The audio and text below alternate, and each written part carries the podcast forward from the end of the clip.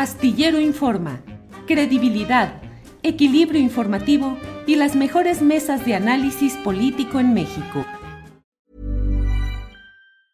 Ryan Reynolds here from Mint Mobile. With the price of just about everything going up during inflation, we thought we'd bring our prices down. So to help us, we brought in a reverse auctioneer, which is apparently a thing. Mint Mobile unlimited premium wireless. Ready to get 30, 30, bit to get 30, bit to get 20, 20, 20, bit to get 20, 20, bit to get 15, 15, 15, 15 just 15 bucks a month. So, Give it a try at mintmobile.com/switch. slash $45 up front for 3 months plus taxes and fees. Promo for new customers for limited time. Unlimited more than 40 gigabytes per month slows. Full terms at mintmobile.com. Tired of ads barging into your favorite news podcasts? Good news. Ad-free listening is available on Amazon Music. For all the music plus top podcasts included with your Prime membership. Stay up to date on everything newsworthy by downloading the Amazon Music app for free or go to amazon.com slash news ad free. That's amazon.com slash news ad free to catch up on the latest episodes without the ads.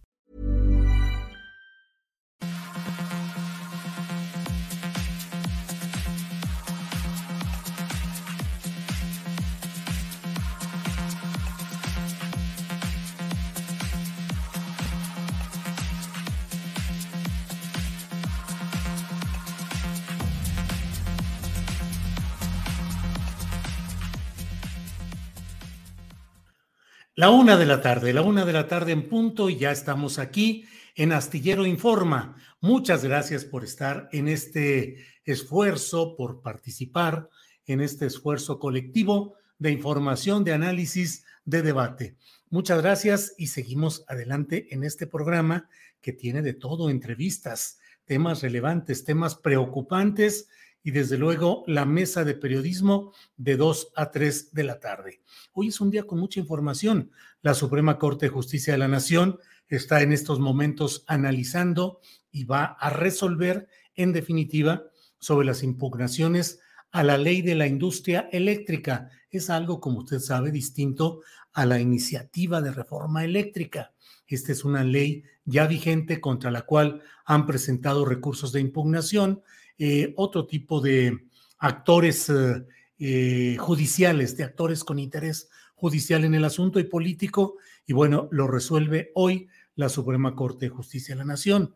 se necesitan cuatro votos de once, cuatro, para que pueda confirmarse la constitucionalidad de esta ley de la industria eléctrica.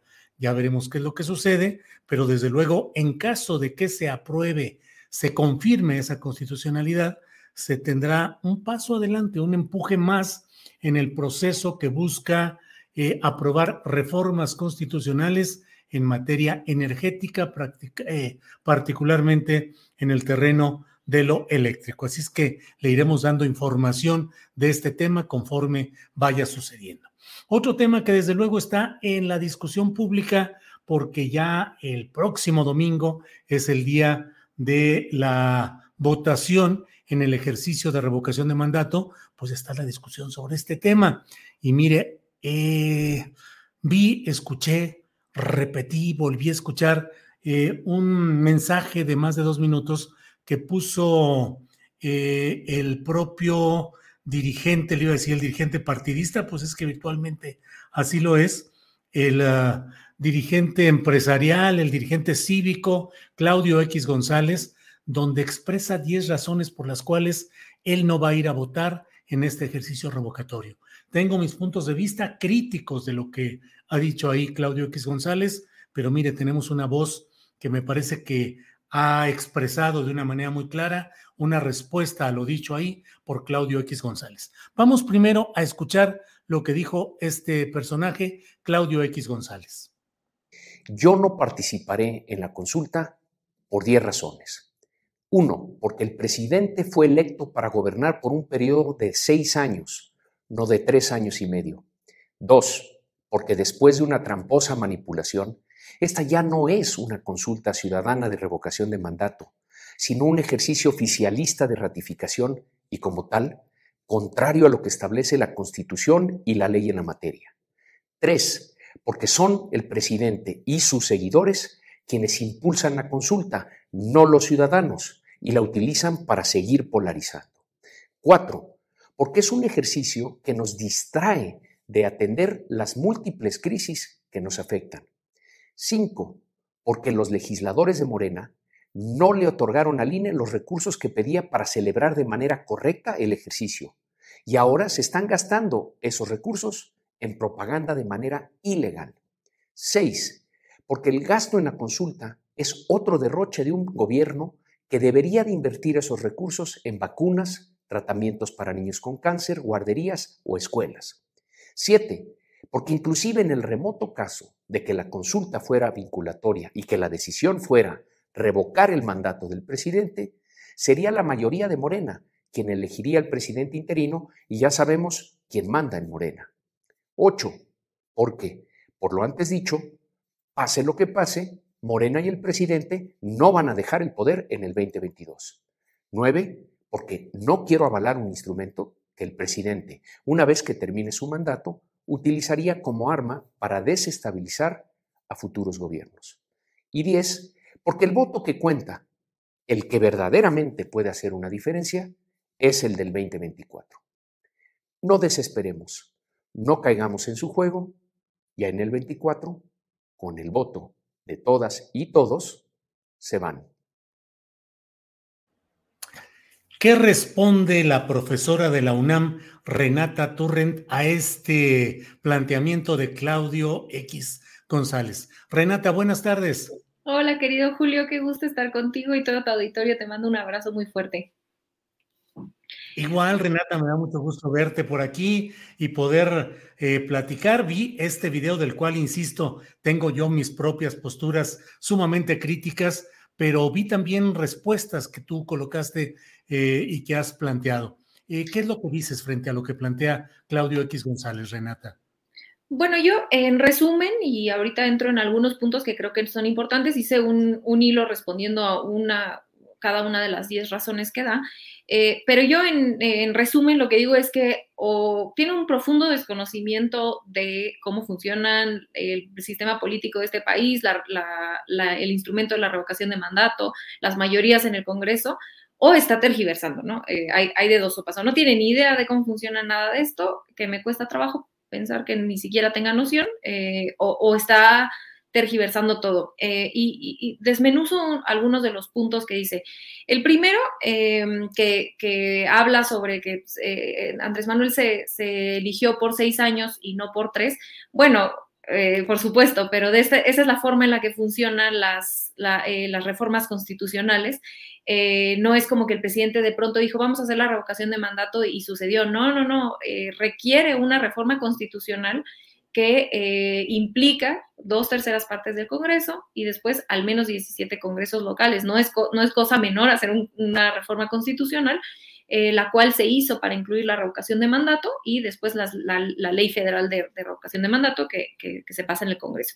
Entonces es falso eh, lo que dice. Em, después, nuevamente, o, desconoce o tergiversa la ley de la revocación de mandato porque dice que solamente es para revocar. Eh, eh, eh, es falso. es cierto que el nombre de la figura legal es revocación de mandato, pero en ningún lugar de la ley dice que solamente si estás en contra puedes pedirla, ¿no? Esto fue una promesa de campaña que, dicho sea de paso, no solo fue del presidente López Obrador, sino incluso Anaya la tenía en su, en su, en su plataforma política y que todas las fuerzas políticas en el Senado eh, la votaron a favor, ¿no? Pasó casi de manera unánime en el Senado. Es decir, es una, eh, es una demanda ciudadana que después se convierte en un derecho constitucional gracias no solo a Morena, sino a todas las fuerzas eh, políticas del país para incluirlas y después, repito, la ley de la manera en la que se hace es este es el instrumento para, en,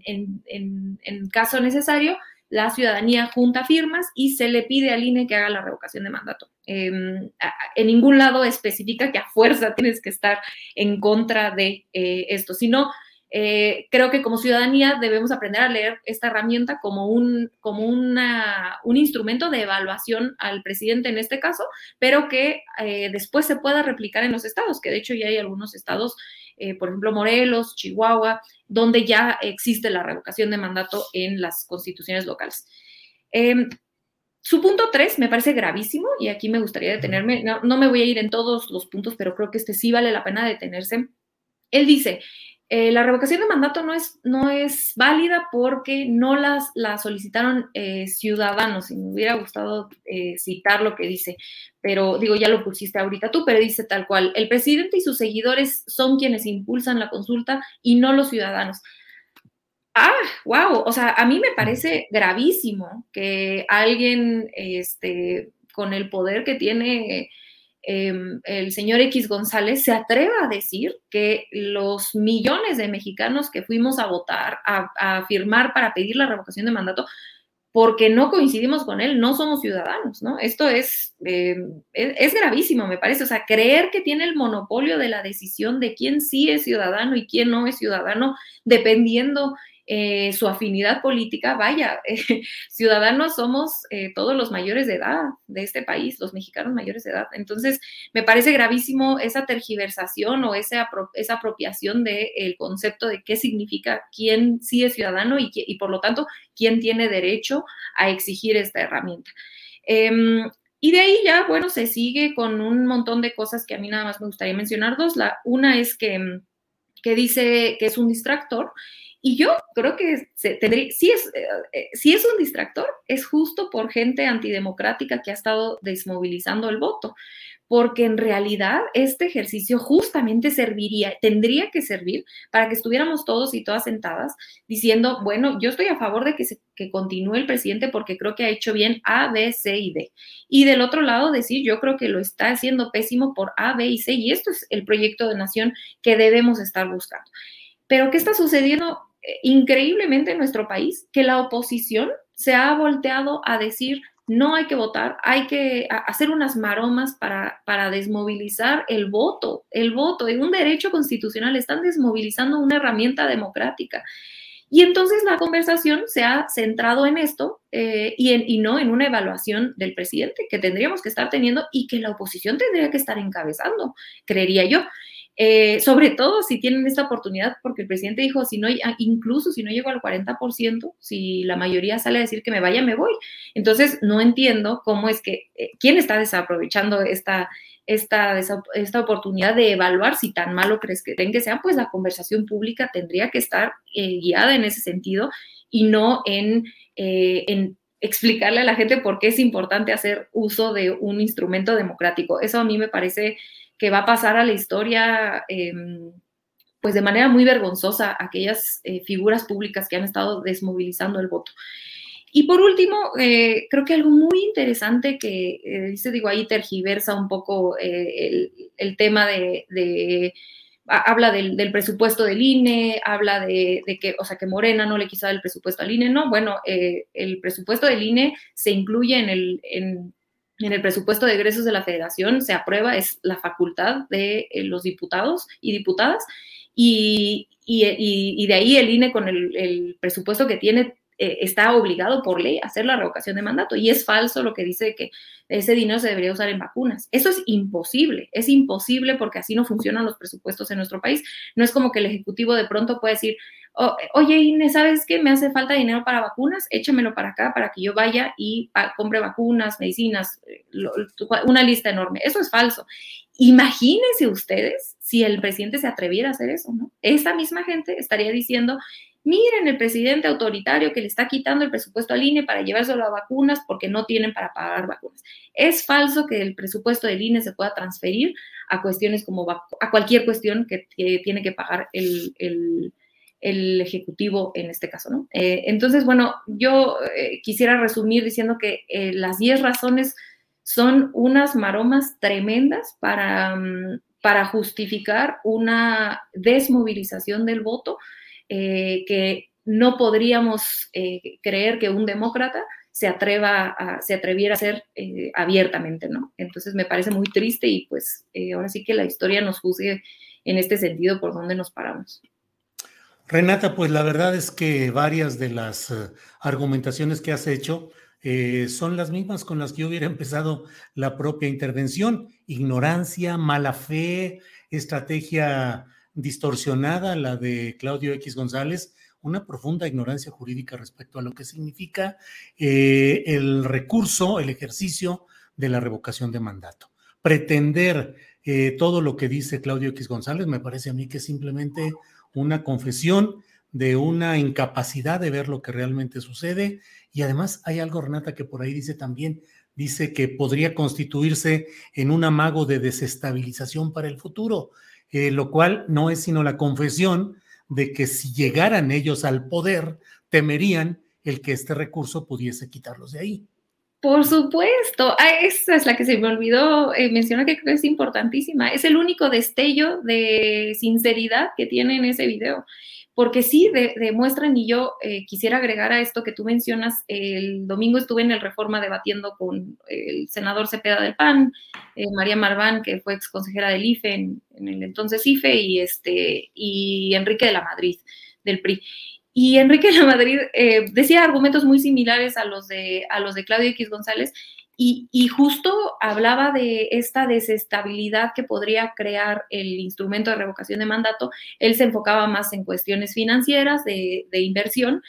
Y digo, yo la verdad es que al, final no, decidí no responder eso porque es como, bueno, entonces bajo ese argumento, pues entonces no tengamos elecciones, ¿no? Porque si entonces, eh, eh, ¿por qué seis años sí y tres años no? Eh, porque él decía, entonces ya las inversiones no van a ser para seis años, sino solamente para tres, porque puede haber, puede haber una inestabilidad política. Bueno, es que inestabilidad política, díganme ustedes si con Peña no había desestabilidad política. Pues por supuesto que la había, ¿no? Eso no, la, la figura de la revocación no exime eh, a, nuestro sistema de, tener o no una, inestabilidad política. De hecho, es una herramienta democrática y pacífica para resolver eh, problemas o disputas eh, ideológicas, políticas, que no se estén pudiendo resolver de manera más orgánica. Entonces, ese es el único punto que yo como, como tú celebré, que mínimo, pues yo, yo creería que es más, más honesto salir a decir, sí, tenemos miedo que nos saquen, eh, no creemos en la democracia participativa eh, y ahí debatir, ¿no? Pero, pero pues sí, es, eh, los otros nueve puntos pues son profundamente antidemocráticos, tramposos y un largo etcétera. Renata, pues te agradezco mucho la posibilidad de, de tener tu punto de vista, te agradezco la posibilidad de, de vernos nuevamente en estos espacios y bueno, habrá mucho que platicar un poco más adelante, Renata. Por supuesto, Julio, yo te agradezco a ti el espacio, te mando un gran abrazo con todo mi cariño y admiración y un abrazo al público que yo sí invito con, independientemente de dónde estén parados, a favor, en contra, incluso anular, pero que sí vayan a votar el 10 de abril. Renata, muchas gracias y buenas tardes. Hasta luego. hasta luego. Ha sido Renata Turrent, ella es profesora de la UNAM y nos ha dado su punto de vista respecto a lo que ha planteado Claudio X González, quien llamó a no participar en la consulta para la revocación de mandato. Bueno, vamos a otro tema de inmediato.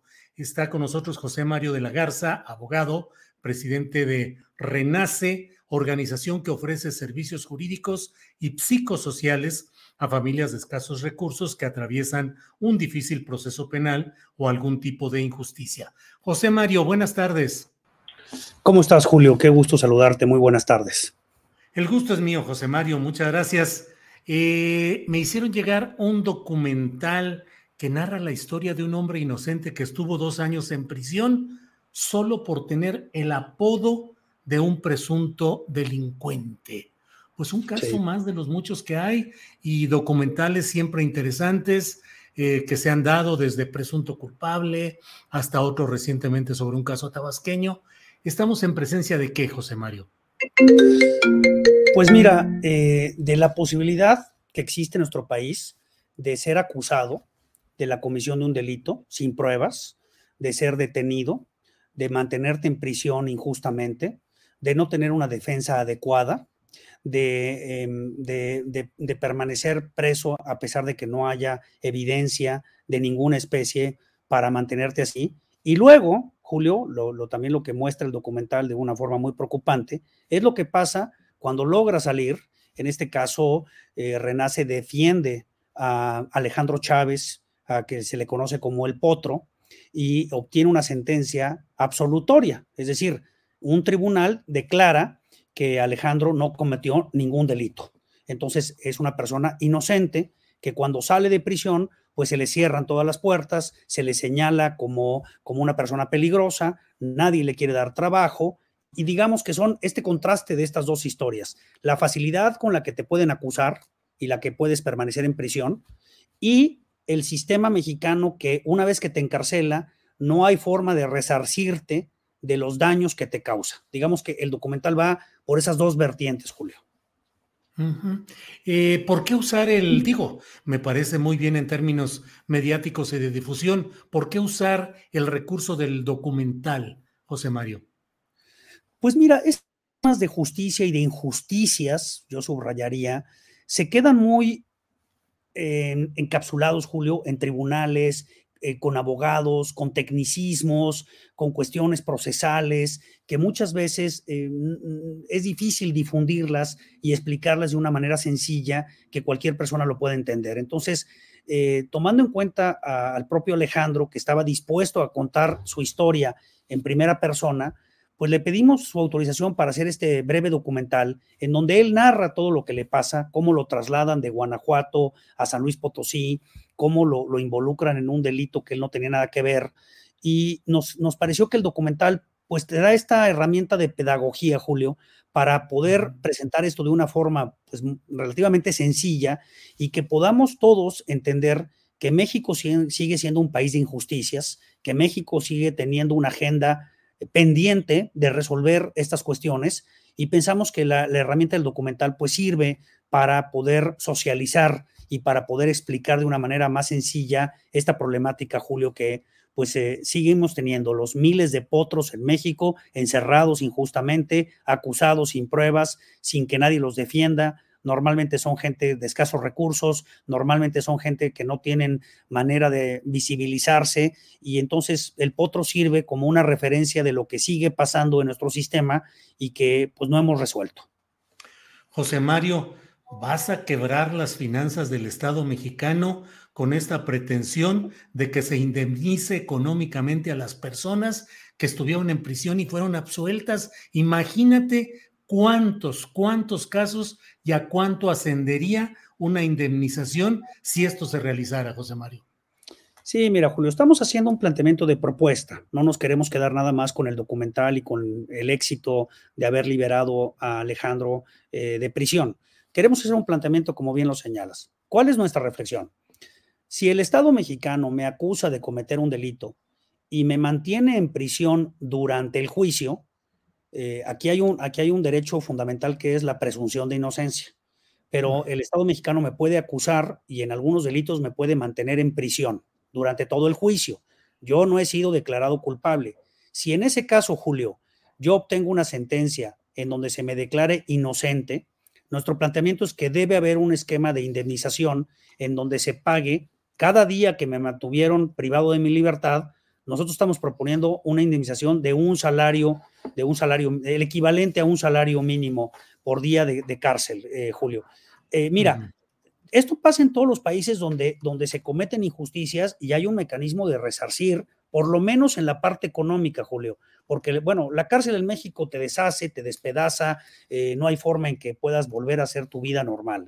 Entonces, nosotros estamos planteando esto porque nos parece una injusticia que cientos o miles de personas que están en prisión se les, se les diga, usted discúlpenos, la acusación no se sostuvo, usted discúlpenos, no había pruebas, perdón que lo acusamos nada más por decirle el potro y váyase a su casa, Julio. Me parece que sí tenemos que avanzar en un esquema en donde haya una indemnización. Y también déjame decirte esta otra reflexión.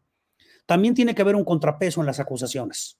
Porque mira, si el Ministerio Público, las fiscalías saben que acusar en falso que acusar de forma ilegal, que acusar sin pruebas les va a costar, pues entonces eso en otros países, Julio, ha servido como contrapesos para que las fiscalías tengan mucho más cuidado en cómo vas a presentar una acusación. Entonces, de alguna manera funciona de las dos, de las dos vertientes, indemnizar a los que estamos acusando de forma ilegal y ponerle un freno para que estas cosas no sucedan. Sí implica pues un impacto, Julio, pero me parece que una injusticia de esta manera pues no, no puede pasar así desapercibida como, como pasa en todos los casos en donde las personas salen de prisión y no hay nada que se les ofrezca para poder rehacer su vida, Julio. Eh, ¿Cuál es la posibilidad, la viabilidad de que esta propuesta se adopte a nivel nacional, José Mario? Pues mira, qué, buena pregunta me haces. Estamos haciendo un trabajo eh, con algunos de los diputados y las diputadas que integran la Comisión de Justicia en la Cámara de Diputados, planteándoles la posibilidad de que se haga una reforma al Código Nacional de Procedimientos Penales para efectos de incluir este esquema de indemnización. Es un tema complejo, que sí tengo que reconocerlo, que no es un tema sencillo, pero nos parece que pues ha habido ahora, Julio, muchos casos en donde se ha reflejado este tema de injusticias. Tú hablas del documental de duda razonable del caso de Macuspana, que actualmente se está presentando, el de presunto culpable y muchos otros como el del Potro que pues marcan esta misma línea. Vamos a hacer el esfuerzo de llevar este tema a la Cámara de Diputados y vamos a ver si podemos lograr un consenso eh, con las diferentes fuerzas políticas para que se eh, plantee una reforma en donde los partidos estén de acuerdo y podamos buscar este esquema, cuando menos de una indemnización, Julio, desde el punto de vista económico. Ya sé que esto es muy complicado, José Mario, pero tienes una idea de la cuantía, ¿cuántos mexicanos podrían acceder o intentar una indemnización como la que ustedes proponen? Pues mira, mm, hay, hay números no tan exactos, ¿no? Pero sí se calcula que eh, un, 40 o 50% de las personas que están acusadas de delitos en México eh, pudieran existir fallas, inconsistencias, ilegalidades en su, en su proceso y en la privación de la libertad. Entonces, pues es un número importante de personas que están en prisión, Julio. No todas van obteniendo su libertad de manera simultánea, sino que lo van haciendo como van resolviendo sus procesos, pero sí puedes hablar de una cantidad de, miles de personas en las que eh, pues, se han hecho estas acusaciones y que tampoco hay, Julio, un esquema de la defensa de estos casos, ¿no? Las, defensorías están saturadas y no tienen un, esquema para poder atender los casos con la diligencia adecuada. Sí es una cantidad importante de personas que podrían acceder a este beneficio. Es un beneficio que ya existe en muchos países que han logrado consolidar sus sistemas de justicia y lograr que su Estado de Derecho funcione. No estamos planteando nada nuevo o nada que no se haya hecho en otros países y nos parece que es un tema pues que el Estado mexicano no puede mantener las acusaciones sin fundamento sin que le cuesten. Pues José Mario, esperemos que haya una respuesta positiva a este planteamiento que hacen. Te digo, ya quiero ver la cantidad de dinero que implicaría y la cantidad, la movilización además de abogados atendiendo tantos casos que hay de mexicanos, de ciudadanos que están encarcelados debido a eh, pues falsificaciones, eh, de diversa índole que los privan de la libertad y luego, como dices, pues llega el clásico, usted disculpe. Así es que, José Mario, te doy las gracias a reserva de lo que desees agregar, por favor. Pues invitarlos a que vean el documental, Julio. Está en la plataforma de YouTube de forma gratuita. Si lo buscan eh, con el título de Me dicen el potro, con eso lo van a encontrar. Es un documental breve, pero pues me parece que es importante que la sociedad conozca de estos problemas y nos volvamos partícipes de, la, de las propuestas y las soluciones. Agradecerte mucho, Julio, el espacio que nos das para difundir esta propuesta y pues mantenernos en contacto para ver cómo vamos avanzando con la iniciativa. José Mario, te agradezco mucho esta oportunidad. Gracias y buenas tardes. Muy buenas tardes, muchas gracias. Seguimos en contacto. Sí, señor. Gracias. Bueno, pues es una propuesta interesante. Ya se verá qué tanto es aceptada o no en las instancias legislativas correspondientes. Bueno, pues mire, tenemos otro tema, otro tema muy interesante. Eh, para ello, saludo en esta tarde de martes a mi compañera Adriana Buentello. Adriana, buenas tardes. ¿Cómo estás, Julio? Muy buenas tardes. Saludos a todos los que ya nos están viendo en este momento, en esta tarde muy, muy calurosa, Julio. Pero pues aquí estamos listísimos y vamos a a tener en estos momentos, Julio, una entrevista sobre un tema muy delicado, pero que vale la pena darle seguimiento. Si te parece, Julio, en un ratito más regresamos. Sí, te dejo, gracias. Y pues yo le doy la bienvenida a este programa, Ángel Ortiz Pinedo. Él es hermano de Carla Karina Pinedo Ortiz y este es un tema muy complicado, un tema muy doloroso de los muchos que tenemos en este país. Eh, una eh, Carla eh, Karina Pinedo Ortiz policía de investigación de la Fiscalía Antisecuestro de la Ciudad de México fue víctima de feminicidio, lo que podemos considerar feminicidio debido a las características que se han podido aportar en las diferentes notas periodísticas e incluso por la información que nos comparten los familiares. Ángel, te doy la bienvenida a este programa. ¿Cómo estás? Muy buenas tardes. Hola Adriana, muchas gracias. Buena tarde. Pues Ángel, eh, preguntarte, bueno, lo primero que nos llamó la atención en el momento de buscar información sobre este tema es que eh, pues muchos medios que cubrieron esta información, este feminicidio, son principalmente del Estado de México, pero que algo que llamaba la atención eh, particularmente era que los titulares parecía que tenían una eh, similitud, todos hayan muerta. Hay una diferencia enorme entre un feminicidio y el hayan muerta. Ese es uno de los temas que nosotros como periodistas también mm, tenemos que ser autocríticos en el momento de, eh, pues de, valorar y de, y de informar sobre este tema. Eh, encontramos muy poca información, Ángel, periodísticamente hablando de los reportes que hay de este caso. Te pediría que nos platiques de qué trata eh, pues el caso de, Carla. Sí, claro, Adri. Mira, eh, mi hermana salió ah, el día 15 de marzo. Ella, mi hermana, le dijo a, mi mamá que, que, pues iba a trabajar, vaya. Le dijo, ¿sabes qué, mamá? Como regularmente lo hace, o lo hacía, perdón, eh, me voy a trabajar, mamá, me tocó guardia y mi hermana salió, salió aproximadamente entre 9.20 y 9.30 de la noche. Es, le mandó todavía un WhatsApp a mi mamá en el momento que ella, pues se supone que llegó a su trabajo, a su lugar de trabajo. Le, le escribió, ya llegué, mami, te amo. Y ya después de eso, pues obviamente mi mamá se confió de que ella estaba trabajando.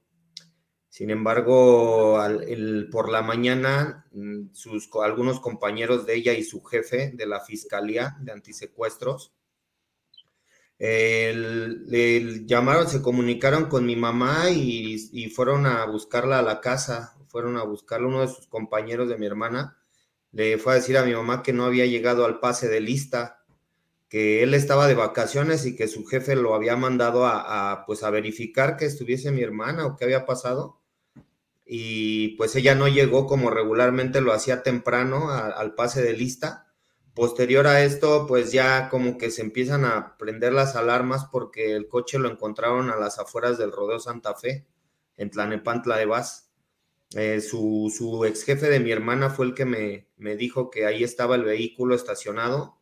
Em, yo fui con, con, con ellos, con personal de la fiscalía y mi familia, fuimos a, ver el auto y pues sí hay, cosas como muy raras en ese aspecto, ya que mi hermana se le complicaba mucho estacionar el vehículo de reversa y el coche pues estaba muy bien estacionado con una distancia muy corta de la banqueta al lugar de estacionamiento, lo cual pues para nosotros señalaba que tal vez ella no pudo estacionar el vehículo, ¿no?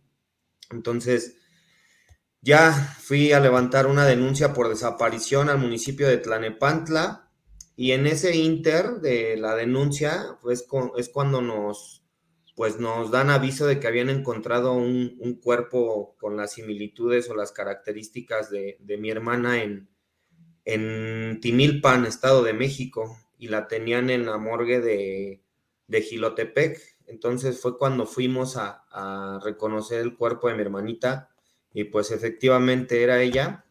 Eh, tenía cinco disparos, cinco, disparos de arma de fuego en varias partes de su cuerpo, pero pues obviamente lo más notorio es el, área del abdomen, ¿no? Que, es donde no, no recuerdo si fue uno o dos disparos en el área del abdomen. Eh, estaba embarazada, mi hermana tenía cuatro meses de embarazo. Ella tenía cuatro meses de embarazo había tenido una, un altercado con una persona de un compañero de ella, que es su expareja sentimental, el cual mi hermana pues aseguraba y aseguró siempre en todo momento que era el papá de su, de su hijo. hace que fue un dos meses, me parece que en el mes de febrero, el 18 de febrero aprox, se suscitó un, un, acto de violencia por parte de esta persona a las afueras de la fiscalía. Esta, esta, persona trabajaba de igual manera con mi hermana en la Fiscalía de Antisecuestros en la delegación de Azcapotzalco. Ese día eh, mi hermana, como nos contó los hechos, es que esta persona la agredió, se subió a su vehículo, la comenzó a agredir este, físicamente. De hecho, trató de, pues trató de estrangularla porque mi hermana nos, nos mostró algunas fotografías. De hecho, este, no sé si la, si me permitas, pues mostrarte la fotografía. Sí, claro, si la tienes, si la tienes a la mano, la, la puedes mandar o la puedes mostrar. Sí, claro. Este, ese mismo día, esta persona, pues, violentó a mi hermana a las afueras de la, de la fiscalía. Ahí se ven los, pues, los rasgos de, de la, del forcejeo que tuvo. Y pues mi hermana nos aseguraba que literalmente pues, la trataba de estrangular, ¿no? En, en, ese momento. Eh, esta persona, pues, no sé cómo, cómo estuvo toda la situación, lo que sé es que pues los pasaron a, ahí al, no sé si fue un arresto, no sé cómo lo manejen ellos. El chiste es que a mi hermana, una persona de la misma fiscalía, le comentó y le dijo que mejor no impusiera, no pusiera la denuncia, ya que podía salir ella más afectada porque eh, al parecer mi hermana había accionado su arma para defenderse. Ángel, ¿sabemos cuál es el nombre de esa persona?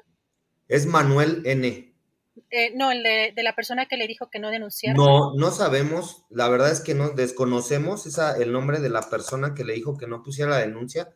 De hecho, pues mi, mi, mi llamado a ustedes, a los medios de comunicación y obviamente a las autoridades, es que, que le den seguimiento puntual porque esto que le sucedió a mi hermana es culpa, no es solamente culpa del momento del día en el que sucedió ¿sí? ¿Por qué? Porque ya tenía un antecedente de violencia, tenía un antecedente de que esta persona investigó dónde vivía mi hermana, mi hermana nunca le dio la dirección a esta persona, sin embargo, él se aparecía constantemente afuera de la casa de mi hermana y de mi mamá, eh, le mandaba mensajes amenazándola que, que si no este, estaba con él iba a pasar algo y que ese niño no era de él. El, el acto de violencia, tanto psicológica como como física que todos conocemos. Literalmente el acto de violencia fue ejercido durante más de dos o tres meses eh, sobre mi hermana.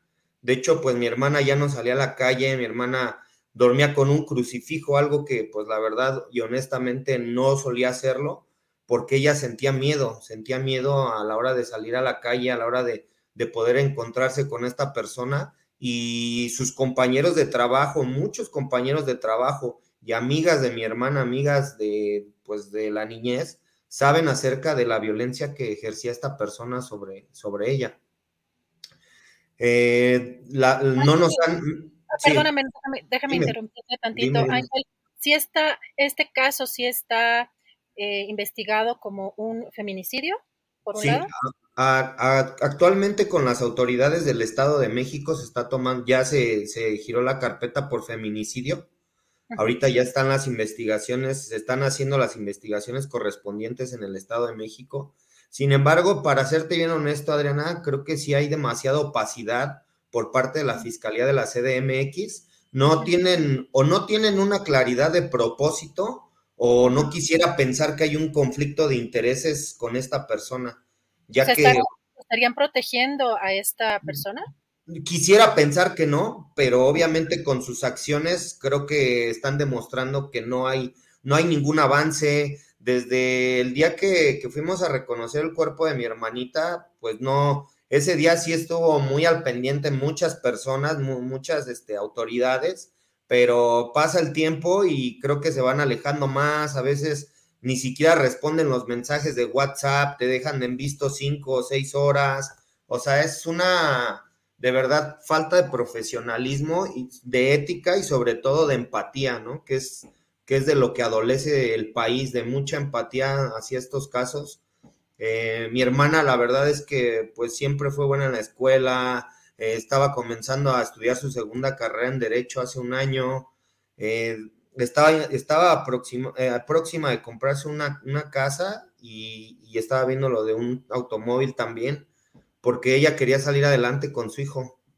Pero honestamente, pues nosotros vamos a poder vivir un, un duelo hasta que se esclarezca esta situación, Adriana, porque no nos, las autoridades no nos dan respuesta. Yo sé que es un proceso, entiendo, o sea, obviamente existe un racional de todo el proceso, sin embargo, creo que hay cosas muy, muy claras, ¿sí? Y no hay cosa más clara de que una persona ya le estaba violentando, la amenazaba constantemente, la esperaba fuera de la casa, la, intentó estrangular. ¿Qué más queremos para, pues, para que, que se pongan como las cartas sobre la mesa, ¿no? Digo, a final del día ellos son los que van a determinar quién o quiénes son los culpables del atroz asesinato de mi hermana, pero sí queremos respuestas y no queremos presuntos culpables como de repente pues lo hemos visto, ¿no? Que pongan en la mesa presuntos culpables, no, queremos que se esclarezca con datos y hechos fidedignos que determinen lo que le pasó a mi hermana. Híjole, Ángel, eh, para finalizar esta entrevista y agradeciéndote la oportunidad de platicar contigo, preguntarte en, qué calidad qué está el presunto responsable Manuel N, si está libre, si está detenido, si está suspendido de sus funciones, eh, él en qué calidad está en estos momentos. Actualmente está, está en sus funciones normales, está en, totalmente en sus funciones normales. Fíjate que es algo bien chistoso porque posterior a, que violentó a mi hermana a las afueras de la fiscalía, mi hermana, mi hermanita misma nos comentó que al otro día fue como de tono burlón, de que pues no pasaba nada, al final del día lo habían cambiado nada más de búnker, a él lo llevaron, violenta a mi hermana, la quiere estrangular, eh, la amenaza constantemente y lo mandan al búnker de delitos de lo sexual en la doctores. O sea, digo, qué falta de, qué, qué incongruencia Vaya, no hay que ser de la NASA para determinar que no existe un profesionalismo. Y actualmente lo que he escuchado es que la persona sigue normal, sigue como si nada y no, no ha habido pues ningún cuestionamiento. Eh, debe de existir, claro que sí debe de existir un, un cuestionamiento por lo que hizo, por la manera en que violentó a mi hermana y por las evidencias que existen de los actos de violencia que tuvo con mi hermana antes de, pues antes de su muerte. Y obviamente no podemos señalar a nadie, sin embargo, pues hay cosas que, que sí se deben de, investigar lo antes posible y puntualmente, Adri. Gracias, pues te agradezco mucho esta oportunidad de platicar contigo, Ángel. No sé si quieras eh, comentar algo para cerrar esta entrevista, eh, algún mensaje que quieras eh, pues mandar a la, tanto a la gente, a la audiencia, como a las autoridades. Pues sí, mira, que, que la gente siga pues siga luchando por este derecho como lo han estado haciendo. He recibido muchísimo apoyo por parte de la gente. Para serte honesto, la gente misma es la que convoca como marchas, convoca como estar dando, porque hay gente que tal vez ya tiene la experiencia de un feminicidio. Nosotros pues no estamos muy como estábamos muy alejados de estas, este tipo de situaciones, pero solamente pido mucha, mucho profesionalismo a las autoridades, Adri, y sobre todo que pues se pongan a hacer su trabajo. Digo, eh, entiendo que el, problema del país, mi hermana es un porcentaje pequeño del problema tan grande en el país, pero creo que se debe de seguir el rastro, porque si eso pasa desde adentro de su autoridad, de esas corporaciones, ¿qué nos esperamos afuera en la calle, Adri? ¿Qué nos esperamos a la chica que va a trabajar en la mañana cuando todavía está oscuro, cuando llegan en la noche? O sea, esto sí es por Caris, sí, pero también es para todas las las mujeres que sufren esto. Te agradezco mucho, Ángel, la oportunidad de platicar contigo y seguimos atentos a este caso. Si te parece, seguimos en comunicación. Muchas gracias. Gracias, Muchas Gracias a ti. Gracias. Gracias. Pues, híjole, desgarradora esta entrevista. Como ves, sigue en sus funciones un presunto responsable de feminicidio y además a cargo o en funciones en una fiscalía especializada para delitos sexuales escandaloso este tema, muy doloroso. Esperemos que esto, las autoridades tomen cartas en el asunto y que eh, pues dejen de actuar en la opacidad, como denuncia Ángel, el hermano de Carla. Bueno, vamos a entrar en unos momentos más ya en una entrevista que también hemos preparado para ustedes, porque si ustedes recuerdan, hace algunas semanas, el presidente de la Suprema Corte de Justicia reveló pues una operación de Estado en torno a este caso del incendio de la guardería ABC. Eh, vamos a escuchar este, este segmento de esta, de esta declaración que dio hace algunas semanas el ministro presidente Arturo Saldívar. Dije en esa ocasión a los papás y a las mamás del ABC que no quería hablar con sus abogados, que quería verlos a los ojos y que quería escucharlos.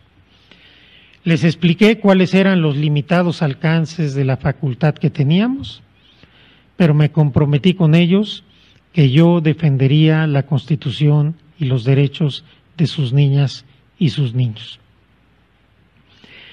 Después de terminar esa reunión de más de tres horas, en la cual todavía hoy no entiendo por qué pude aguantar no llorar, subí a mi ponencia y les dije a mis secretarias y secretarios, ni un paso atrás, yo no voy a llevar en mi conciencia la muerte de 49 niños. Esto es una infamia que yo no voy a convalidar. Por una cuestión de elemental lealtad institucional y personal, le avisé a quien era el secretario de gobernación. Estamos viviendo. Dije en esa ocasión a los papás y a las mamás del ABC que no quería hablar con sus abogados, que quería verlos a los ojos y que quería escucharlos. Les expliqué cuáles eran los limitados alcances de la facultad que teníamos, pero me comprometí con ellos que yo defendería la Constitución y los derechos de sus niñas y sus niños. Después de terminar esa reunión de más de tres horas, en la cual todavía hoy no entiendo por qué pude aguantar no llorar, subí a mi ponencia y les dije a mis secretarias y secretarios, ni un paso atrás, yo no voy a llevar en mi conciencia la muerte de 49 niños. Esto es una infamia que yo no voy a convalidar. Por una cuestión de elemental lealtad institucional y personal, le avisé a quien era el secretario de gobernación que iba a presentar el proyecto. Me fue a ver a mi oficina y estuvimos platicando un buen número de horas y según mi entonces secretaria particular que entraba y salía a servirnos café, el tono de voz iba subiendo cada vez más, hasta que terminamos a gritos. En un momento me dice el secretario, dice el presidente que no te apoyamos para esto. Y le dije, dile al presidente que postuló un ministro, no designó un secretario de Estado, que yo no soy su empleado y no voy a llevar en mi conciencia la muerte de 49 niños. Sale el proyecto y varios ministros que me dijeron en cuanto salió el proyecto que me apoyaban, a la mera hora votaron en contra. El primer día el proyecto se recibió muy bien con la prensa, pero a partir del segundo día se dio una operación de Estado impresionante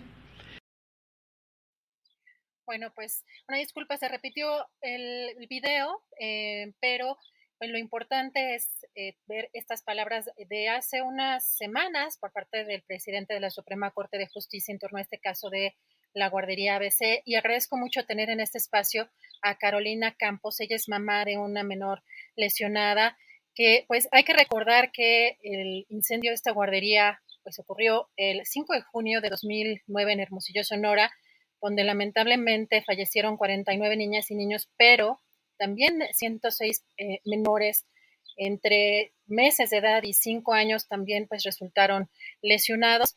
Y después de estas declaraciones, pues hubo un acercamiento o una reunión, eh, o se concertó una reunión eh, con los padres, pero al parecer no se cumplió esta reunión con el presidente de la Suprema Corte. Carolina, ¿cómo estás? Muchas gracias por estar en este espacio. Buenas tardes. Buenas tardes, muchas gracias a ustedes por permitirnos este espacio. Carolina, pues ayer veíamos, nos comentabas y, veíamos en tus redes sociales que tenía unas semanas, unos días que habían acordado una reunión después de estas declaraciones del presidente de la Corte, eh, una reunión con los padres y madres, con los familiares de los menores de esta guardería ABC. Y pues le estaba denunciando ayer que los habían dejado plantados. ¿Qué sucedió? ¿Qué fue lo que sucedió, Carolina? Bueno, nos invitaron, eh, nosotros enviamos un documento para pues, solicitar audiencia con el ministro presidente. Eh, nos llamaron, nos aceptaron, nos citaron eh, en, en el auditorio. Ya que llegamos ahí, viajamos aproximadamente como 24 familias. Ya que estuvimos ahí, nunca se presentó, envió a otras personas. Em, por lo tanto, dice pues que sí nos atendió. Sin embargo, nosotros no viajamos eh, de tan lejos. Dejamos a nuestros hijos, nuestros trabajos, nuestros quehaceres para que nos atendiera un representante. Claro. Sinceramente, eh, estamos, vimos, escuchamos las palabras del ministro durante la presentación de su libro. Eh, son declaraciones las cuales no las había hecho, no, no sabíamos.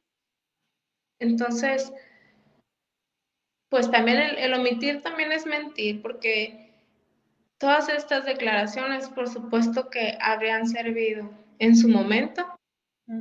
Digo, habrían servido porque sinceramente, hasta el momento, la fe en las instituciones, al menos yo, no, no, no tengo mucha fe en eso, sinceramente. Siga, como dice el ministro presidente, que sintió presión. Un ministro el ministro presidente de la Suprema Corte de Justicia de nuestro país, ¿a qué podemos llegar? No, realmente la, justicia la veo muy lejana. Y confiamos en las palabras del ministro que para él era muy importante, por lo tanto supusimos que nos iba a atender, pero no fue así. Entonces, ya estamos muy cansados de tener este tipo de reuniones de llegar y que no nos atiendan, eh, que nos manden a consejeros, a secretarios, a particulares, a etcétera. Pero eso de estar mandando mensajes y después a ver qué es lo que resuelven solamente para que nosotros nos sintamos atendidos, la verdad no nos funciona. Los papás estamos muy enfadados, nuestros hijos ya son muy grandes eh, mi hija es una adolescente, hay niños que están por cumplir 18 años y no queremos que el día de mañana ellos estén exigiendo justicia. No es justo, la verdad. No se lo merecen. Ya necesitamos paz y tranquilidad. Carolina, preguntarte cuál era el objetivo de esta reunión, cómo, cómo se había pactado, en qué condiciones y cuándo se pactó esta reunión. Esa reunión se pactó aproximadamente hace unos 10 días, fue por llamada. Eh, como le digo, nos hicieron la llamada a, los papás, se comunicaron eh, también con nuestro abogado. Como le digo, nosotros extendimos el, el, documento para solicitar la audiencia y pues queríamos platicar sobre, aparte de todos los detalles de que dio a conocer cuando hizo la presentación de su libro, eh, entre otras muchas cosas, entre que eh, se están haciendo todavía litigios contra las víctimas, sobre el tema de la CEAP, sobre diferentes instancias que no están atendiendo como deberían, que se la pasan revictimizando y pues ya digamos que los temas técnicos pues ya los tendrá nuestro abogado, pero pues nos ofendidos por, por la falta de atención de, del ministro. Lo entendemos, Carolina. ¿Y cuál eh, fue la reacción que ustedes tuvieron después de estas declaraciones que hemos visto en estas semanas? Hemos visto que hay algunos padres y madres que han denunciado que se están colgando de una de un tema tan sensible como este para cuestiones políticas. También hemos visto que incluso pues Margarita Zavala también ha presumido de tener eh, cercanía con algunos familiares. Eh, ¿Cómo ustedes han tomado esta, pues, esta revelación que hace hasta ahora el presidente de la Corte? Pues como le digo, estábamos con la mejor disposición de escucharlo, de platicar, así como todos escuchamos y vimos. Eh, pues queríamos platicar qué, qué, es lo que había pasado, o sea, todo lo que dijo nos impactó. Claro. Y sinceramente, las declaraciones que ha hecho esta señora, mm, ni yo, ninguno de los papás, ni siquiera deseamos verla ni de cerquita. Eh, somos muy molestos. Eh, lo que hizo fue cuidar y proteger de su familia, aún sabiendo que como primera dama había tenido otro tipo de responsabilidades, los cuales no les importó. Entonces aquí estamos hablando de nuestros hijos y nosotros como papás vamos a hacer lo que sea necesario y hasta la instancia que sea necesaria vamos a llegar. Y no, se equivoca, sí tuve varias reuniones yo creo como dos reuniones que terminaron muy mal con, con Margarita Zavala y, con el expresidente Felipe Calderón. Terminaron muy mal esas reuniones. No se llegó a nada. Y el acercamiento ese que dice que muy cordial, no es así. El apoyo no se vio, sinceramente. Gracias, Carolina. Sí, adelante es muy molesto que se estén colgando de esta situación. ¿Por qué? Porque saben que es, un, es una situación muy sensible para todo el país. ¿Por qué? Porque incluso una de las cosas que nosotros exigimos es la garantía de no repetición. Y no se está haciendo nada. O sea, es muy... Dices que suave que, que el ministro y las demás personalidades hablen del caso ABC como un caso, sabiendo que hay personas detrás de ello, para que para levantar el rating, realmente las personas allá afuera en el país no saben realmente la situación como está. Claro, Carolina, finalmente para eh, terminar y, agradecerte esta posibilidad de platicar contigo, eh, ¿en qué quedaron eh, en el caso de esta reunión o con la gente eh, del presidente de la Suprema Corte o qué pedirías a través de este espacio, eh, a qué llamado harías a las autoridades, incluyendo al propio presidente de la Suprema Corte, Carolina? Que nos atienda, pero que nos atienda él. Que nos atienda él, de verdad, si se tiene la disposición, nosotros estamos de la mejor manera para hacer las cosas y trabajar en conjunto hay cosas que sabemos que no saben ni por dónde empezar. Nosotros, em, que no somos abogados ni nada de eso, nos hemos tenido que dar a la tarea de leer, estudiar, indagar y buscar precisamente para poder tener la justicia que nuestros hijos se merecen. Entonces, estamos en la mejor disposición. Como le digo, no esperábamos que no estuviera el ministro presidente. Mm, y no, ayer estuvimos toda la tarde esperando a ver si nos iba a recibir y su respuesta fue nula. Pues Carolina, te agradezco muchísimo la oportunidad de platicar contigo y pues vamos a darle seguimiento puntual a este tema y a esta reunión que ustedes están solicitando por supuesto, por el tipo de declaraciones que hizo hace algunas semanas, es fundamental darle seguimiento a las peticiones de las familias. Pues Carolina, muchísimas gracias y estamos en contacto. Muchas gracias, muy amable, bonita tarde. Igualmente, gracias a Carolina Campos por esta entrevista, madre de una menor lesionada en este lamentable caso del incendio en la guardería ABC en Hermosillo, Sonora. Y ya estamos a punto de entrar a la mesa de periodistas. Hoy tenemos una gran invitada, Daniela eh, Barragán va a estar con nosotros, ella periodista de Sin embargo y conductora de Café Noticias. Y regresamos con Julio Astillero porque ya estamos por iniciar esta mesa y saludarte, Julio, ya estamos aquí de regreso, te, regreso el changarro. tu micrófono, ahora, ahora, ahora, te, ahora, yo soy el micrófono. Changarro compartido. Eh, pues muy bien, muy bien, Adriana, muy bien las dos entrevistas que has presentado, casos muy latentes, muy vivos, muy preocupantes de lo que sucede, pues en este mundo de la realidad institucional o las declaraciones de los políticos y lo que sucede en la práctica. Pero bueno, por cierto, Adriana, eh, amenazas contra, eh, por el reportaje sobre el litio, a nuestros compañeros de Rompeviento, a Violeta Vázquez Rojas y a Ernesto Ledesma por haber difundido ah, este reportaje. Violeta, es Violeta Núñez, ¿no? Es que también creo que... Sí, perdón, Violeta Núñez, perdón. Sí, sí, especialista, especialista, sí, ya que lo hemos tenido. Yo también tenía ese problema de, de, de pronto las, las confundía.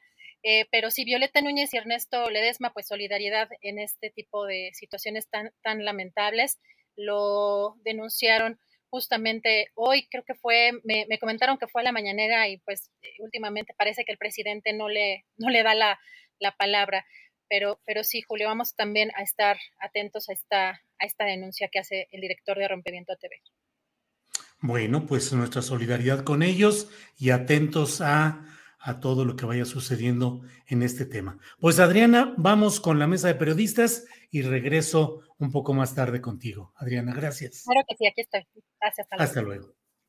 Bien, son las dos de la tarde, las dos de la tarde en punto, y ya es el momento exacto para que en este martes 5 de abril estemos en esta mesa de periodistas. Ya está ahí Daniela Barragán. Dani, buenas tardes.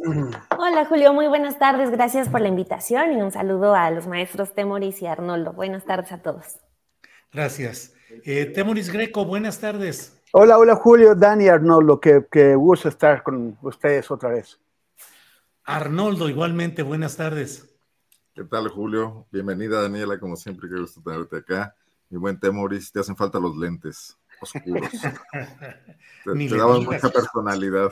Ya, ya nadie me, va a reconocer. Fíjate nada más. Eh, Temoris, empiezo preguntándote cómo viste todo este episodio del viaje del secretario de Gobernación, Adán Augusto López Hernández, a Coahuila y a Sonora su participación en actos que finalmente terminaron siendo de apoyo al ejercicio de revocación de mandato, la presencia de una nave, de un avión de la Guardia Nacional, que no se ha esclarecido si ahí viajó o no el secretario, no lo ha precisado hasta ahora, e incluso la presencia del comandante de la Guardia Nacional, Luis Rodríguez Bucio, en uno de los actos específicamente, cuando menos en el de Torreón. ¿Qué opinas, Temoris?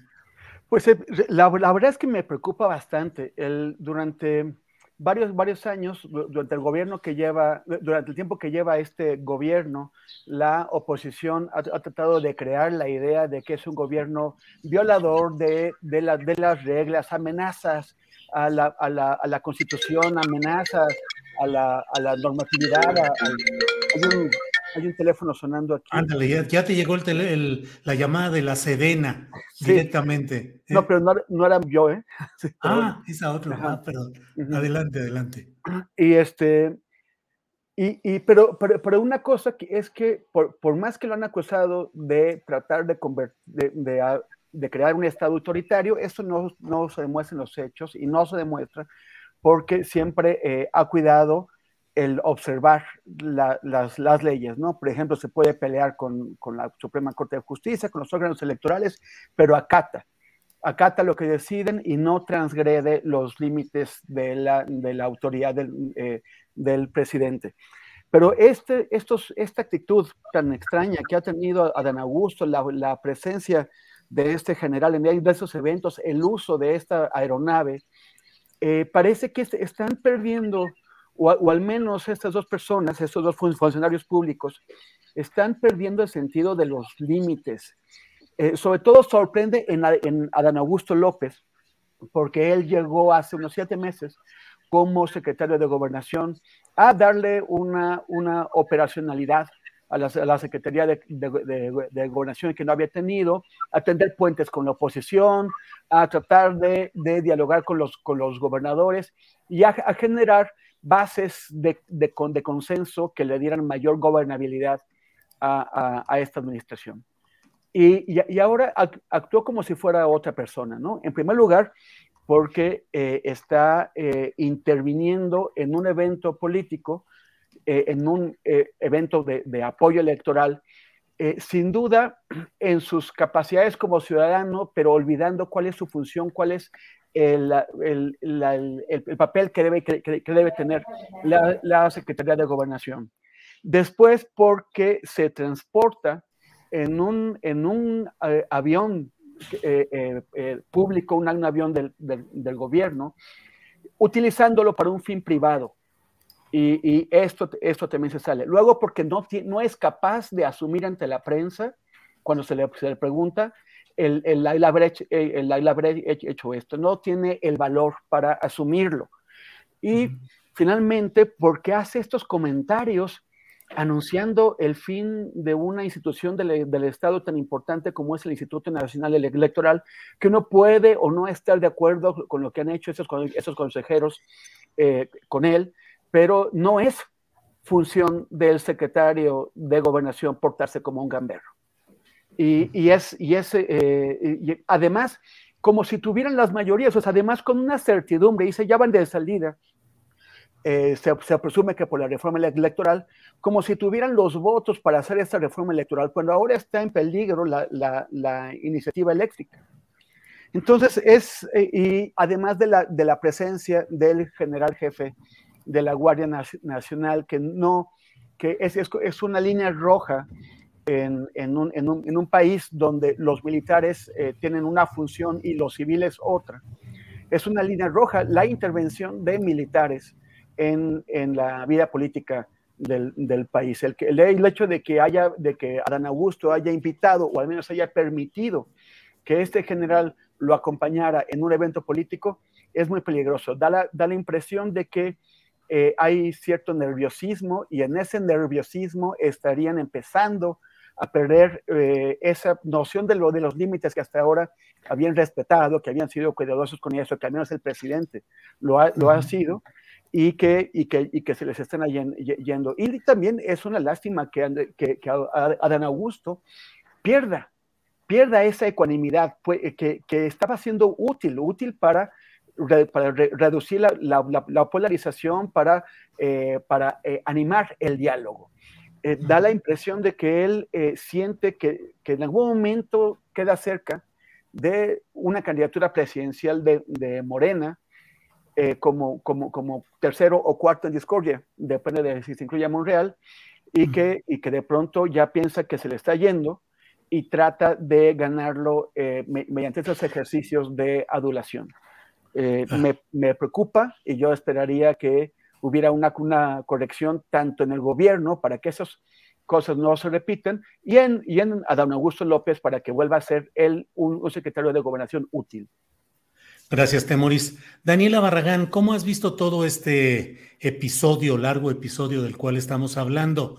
Hay quienes dicen que es una desesperación de Morena y la 4T y Palacio Nacional porque tal vez no haya la participación que se desea en el ejercicio revocatorio del próximo 10 de abril. Y hay también quienes están adelantando y dicen que esto es un indicio de la tosudez, de la fuerza que podrían estar dispuestos a sostener la 4T para mantenerse en el poder en 2024. ¿Qué opinas, Daniela? Pues eh, de entrada que el secretario de gobernación tiene muchísimas más tareas más importantes en que ocuparse que el asunto de la revocación. También a mí se me hace una, un pésimo comportamiento por parte de él. Estaba leyendo los comentarios y muchos, eh, mucha gente opina que eh, pues, pero no, él no ha dicho nada, no se ha confirmado que efectivamente cayó en una falla y creo que también eso es parte del problema, o sea, lo vimos ayer en el video de los colegas que cubren la fuente presidencial, que buscan buscaron tener una declaración con él y no, y no se acercó a darla cuando justamente el gobierno que representa pues ha dicho que la, la plena transparencia es una de sus principales características. Entonces, de entrada, ese comportamiento del secretario de Gobernación se me hace pues por completo reprobable eh, incluso regreso a, lo que dije al inicio, o sea, hay muchísimas más tareas, eh, acaba de pasar lo de, lo de Ayotzinapa, es tarea también de la Secretaría de Gobernación ver ese caso, en lugar pues de estarse dedicando a lo que tiene que hacer Morena, ¿no? El secretario de Gobernación. Eso es algo que yo veo de, o sea, desde que empezó el primer día del presidente López Obrador, ha sido estar en una campaña electoral permanente entonces, eh, esa tarea, pues, la debería estar haciendo, no sé, Mario Delgado, eh, los representantes de Morena, Citlali Hernández, pero yo creo que no le corresponde al secretario de Gobernación y mucho menos ese silencio como lo vimos ayer todos en el video evadiendo a la prensa. O sea, si el presidente es el primero en, en salir a dar la cara como por qué sus sus, eh, sus funcionarios no lo hacen. Entonces, es sin duda una muy, muy mala, eh, muy mal comportamiento por parte de una persona a la que habíamos visto, eh, pues, comportarse de una manera correcta, teniendo un bajo perfil, pero siendo efectivo, eh, en, palabras del presidente, ¿no? Que dice que es un hombre que le ha ayudado a resolver muchas cosas.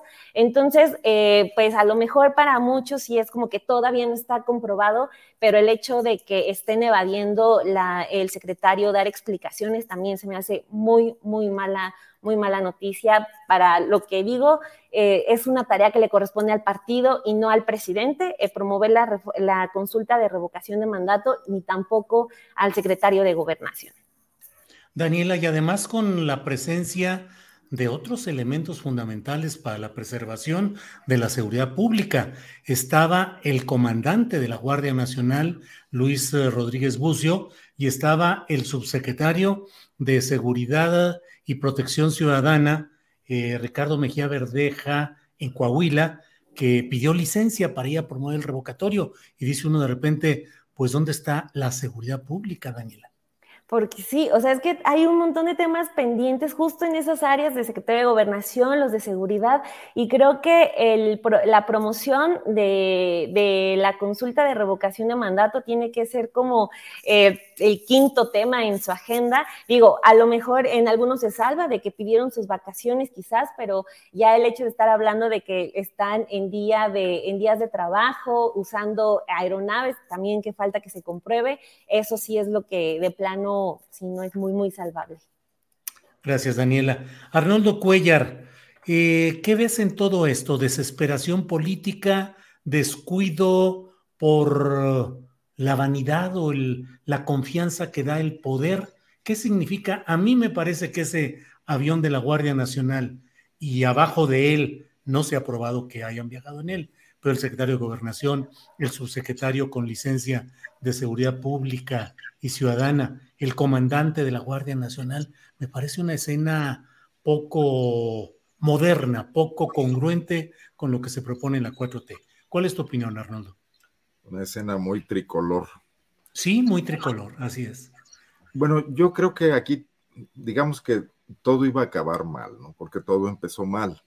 Si nos retrotraemos, como le gusta decir al presidente, a cómo se empieza todo esto, Acuérdate que él utiliza esta palabra, que quieren retrotraer la reforma, dice, y explica qué significa la palabra. Eh, yo creo que el presidente planteó como una idea positiva que podría comprar la sociedad la revocación de mandato bajo este disfraz de que conviene que el pueblo se manifieste a la mitad del gobierno sobre un gobierno si no está funcionando, que si hubiese pasado en el caso de Peña Nieto, pues todos podemos anticipar cuál hubiese sido el resultado, ¿no? Eh, sin embargo, esto vino tropezando en sus conflictos con el INE, eh, salió del, del, momento en que lo quería, que también disfrazaba un poco la aparición del propio Andrés Manuel López Obrador en la boleta de la elección pasada. When you're ready to pop the question, the last thing you want to do is second guess the ring. At BlueNile.com, you can design a one-of-a-kind ring with the ease and convenience of shopping online. Choose your diamond and setting. When you find the one, you'll get it delivered right to your door. Go to Bluenile.com and use promo code LISTEN to get $50 off your purchase of $500 or more. That's code LISTEN at Bluenile.com for $50 off your purchase. Bluenile.com code LISTEN. Hey, I'm Ryan Reynolds. At Mint Mobile, we like to do the opposite of what Big Wireless does. They charge you a lot, we charge you a little. So naturally, when they announced they'd be raising their prices due to inflation, we decided to deflate our prices due to not hating you. That's right. We're cutting the price of Mint Unlimited from $30 a month to just $15 a month. Give it a try at mintmobile.com slash switch. $45 upfront for three months plus taxes and fees. Promote for new customers for limited time. Unlimited more than 40 gigabytes per month. Slows. Full terms at mintmobile.com. Y se vino hasta ahora, en este medio estos conflictos. Además, no le quiere dar recursos al INE. El INE se amacha en este tema de que sin dinero no hace las reformas. Se vuelve todo un diálogo de sordos. Y bueno, pues las cosas van mal definitivamente. Parte de las críticas del presidente al INE, son reales, pero tampoco podemos explicarnos únicamente por una voluntad de sabotaje del INE. Hay un pulso y, el INE se ha alineado con, con todas estas fuerzas que también discrepan de, la forma en que el presidente está abordando la modernización del país y, y la crítica a las organizaciones intermedias o esto, esta creación de organismos independientes adyacentes al Estado, ¿no? Entonces, todo va mal y sí hay un acto de desesperación porque parece que no va a ocurrir lo que se había pensado desde un principio, un volcarse en un momento, en una proporción razonable, desde luego en un país que no está muy acostumbrado a este tipo de cosas y que es eh, tiene altos índices de abstencionismo históricos, incluso en elecciones presidenciales, no se diga en las intermedias o en las estatales o en las municipales, o sea que las cosas no van a salir. Eh, ahora, ¿quién es el único factor de poder que puede mover a todos estos personajes a los que has hablado, independientemente de si fueron en avión, en camión, etcétera, etcétera? Es el presidente de la República yo no veo que se le ocurra a Dan Augusto salir por su cuenta a hacer este recorrido por los estados. También estuvo en Silao, Guanajuato, y también hay ahí informaciones de que el avión estuvo en el aeropuerto del Bajío. Y, al general de la Guardia Nacional, ya lo hemos dicho aquí otras veces, parece que el presidente se siente cómodo en el ejército porque ahí sus órdenes no se discuten, ¿no? Entonces este es un mandato que sí, definitivamente podemos eh, presumir, inferir que viene de Palacio Nacional y que hay preocupación por lo que puede ocurrir el domingo. Y es que el presidente, en lugar de actuar con una actitud táctica como la que traía hace no mucho de dividir a las fuerzas opositoras, parece que va logrando unir a varios más en su contra, aún de forma insuficiente, aún sin ideas, pero sí atrincherados, ¿no? Eh, y, ahí va el tema de la contrapropuesta de reforma, la que seguramente vamos a hablar, y va el tema de la oposición a, la, revocación, ¿no? A la participación en la revocación. Pero esto sí es preocupante, coincido con, Daniela, coincido con Temoris también que lo mencionaba, porque estos funcionarios tienen tareas de la mayor relevancia en un país que en muchos, en muchos de sus regiones, en muchas de sus zonas eh, claves, está desbaratándose. Las instituciones no están funcionando, ¿no? Y tenemos elementos claros todo el tiempo, hemos hablado mucho de ellos, y la mejor forma en que el presidente podría tener un respaldo político amplio, garantizar la continuidad de su proyecto con el candidato que fuera, sería siendo un gobierno eficiente, lo que no hemos tenido ni con el PAN ni con el regreso del PRI, ¿no? Y es precisamente contra lo que está atentando esta distracción, ¿no? Producto, sí, de esa desesperación y urgencia. Gracias, Arnoldo. Les propongo que antes de que entremos a lo que es eh, el tema de la marcha de este domingo y de la reforma eléctrica que está por ser eh, votada según las estimaciones del propio grupo parlamentario de Morena, es decir, en estos días próximos, eh, nada más les quiero pedir, Temoris, ¿tú crees que este, esta escena, esta viñeta de Adán Augusto, cambia la correlación en los eh, en el grupo de corcholatas destapadas, es decir, lo incluye a Dan Augusto, aunque el presidente diga que no, que no está haciendo campaña, pero bueno, el propio presidente en su tiempo pidió que lo dieran por muerto electoralmente y pues no solo muerto, sino vivito y coleando. Entonces, Temoris, ¿Este episodio incluye o excluye, según tu punto de vista, a Augusto en la lista corcholatable? Este, no me, no, me no atrevería, o sea, no, no me atrevería a, tomar una, una, conclusión con, con, esta corcholatización de la, de la, de la tapadería mexicana. Pero dice eh, eh, el, querido Arnoldo que, que, que, Adán Augusto no podría haber hecho esto sin el conocimiento del presidente. Pero yo no, no estoy tan, tan seguro porque también eh, este sacada de la, de, la, de la corcholatería que hizo, o sea, que dijo el presidente que Adán Augusto no va, no será, una de los, no será uno de los, de, los, de los sucesores, precisamente cuando Adán Augusto se ve más nervioso por agradarlo, por hacer campaña en lugar de...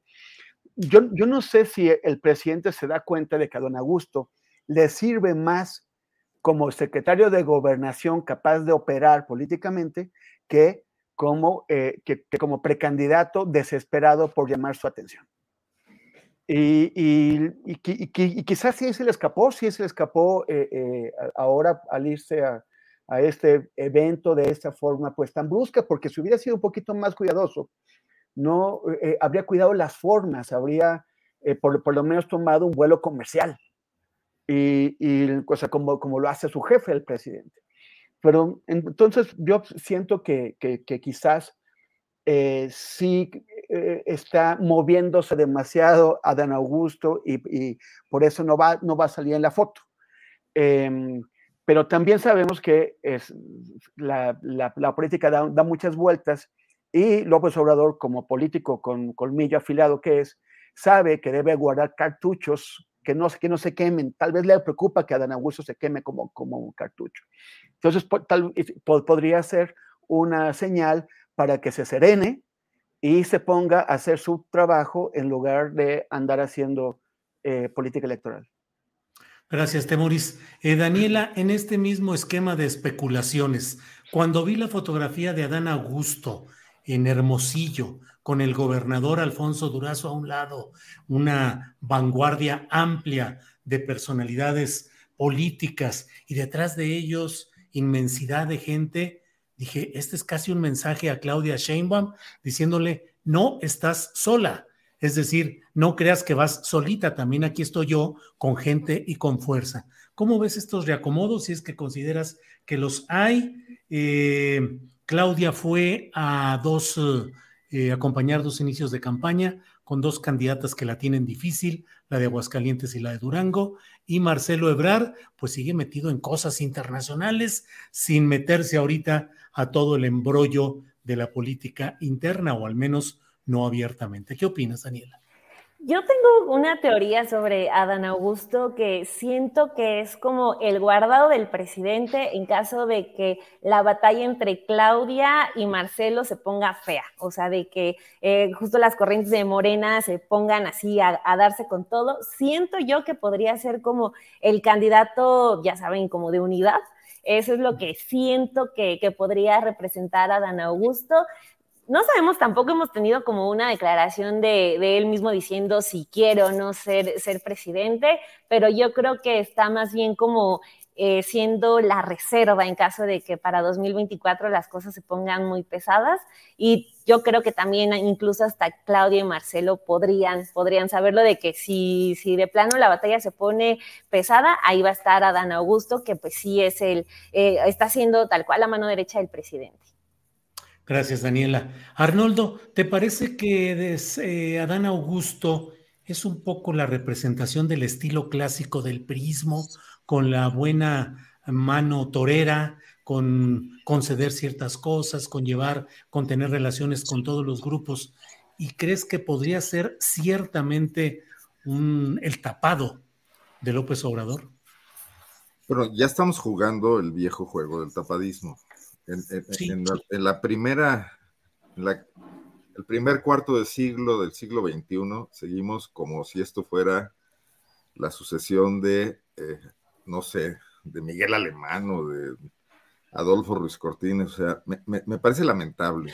Me parece el, el, síntoma de la incapacidad de modernizar nuestra política. O sea, la sociedad se moderniza en muchos espacios, nos globalizamos, nuestra clase empresarial entra a las listas de Forbes, etcétera. Digo, de mala manera porque lo hacen explotando muchas eh, falta de competencia interna en el país.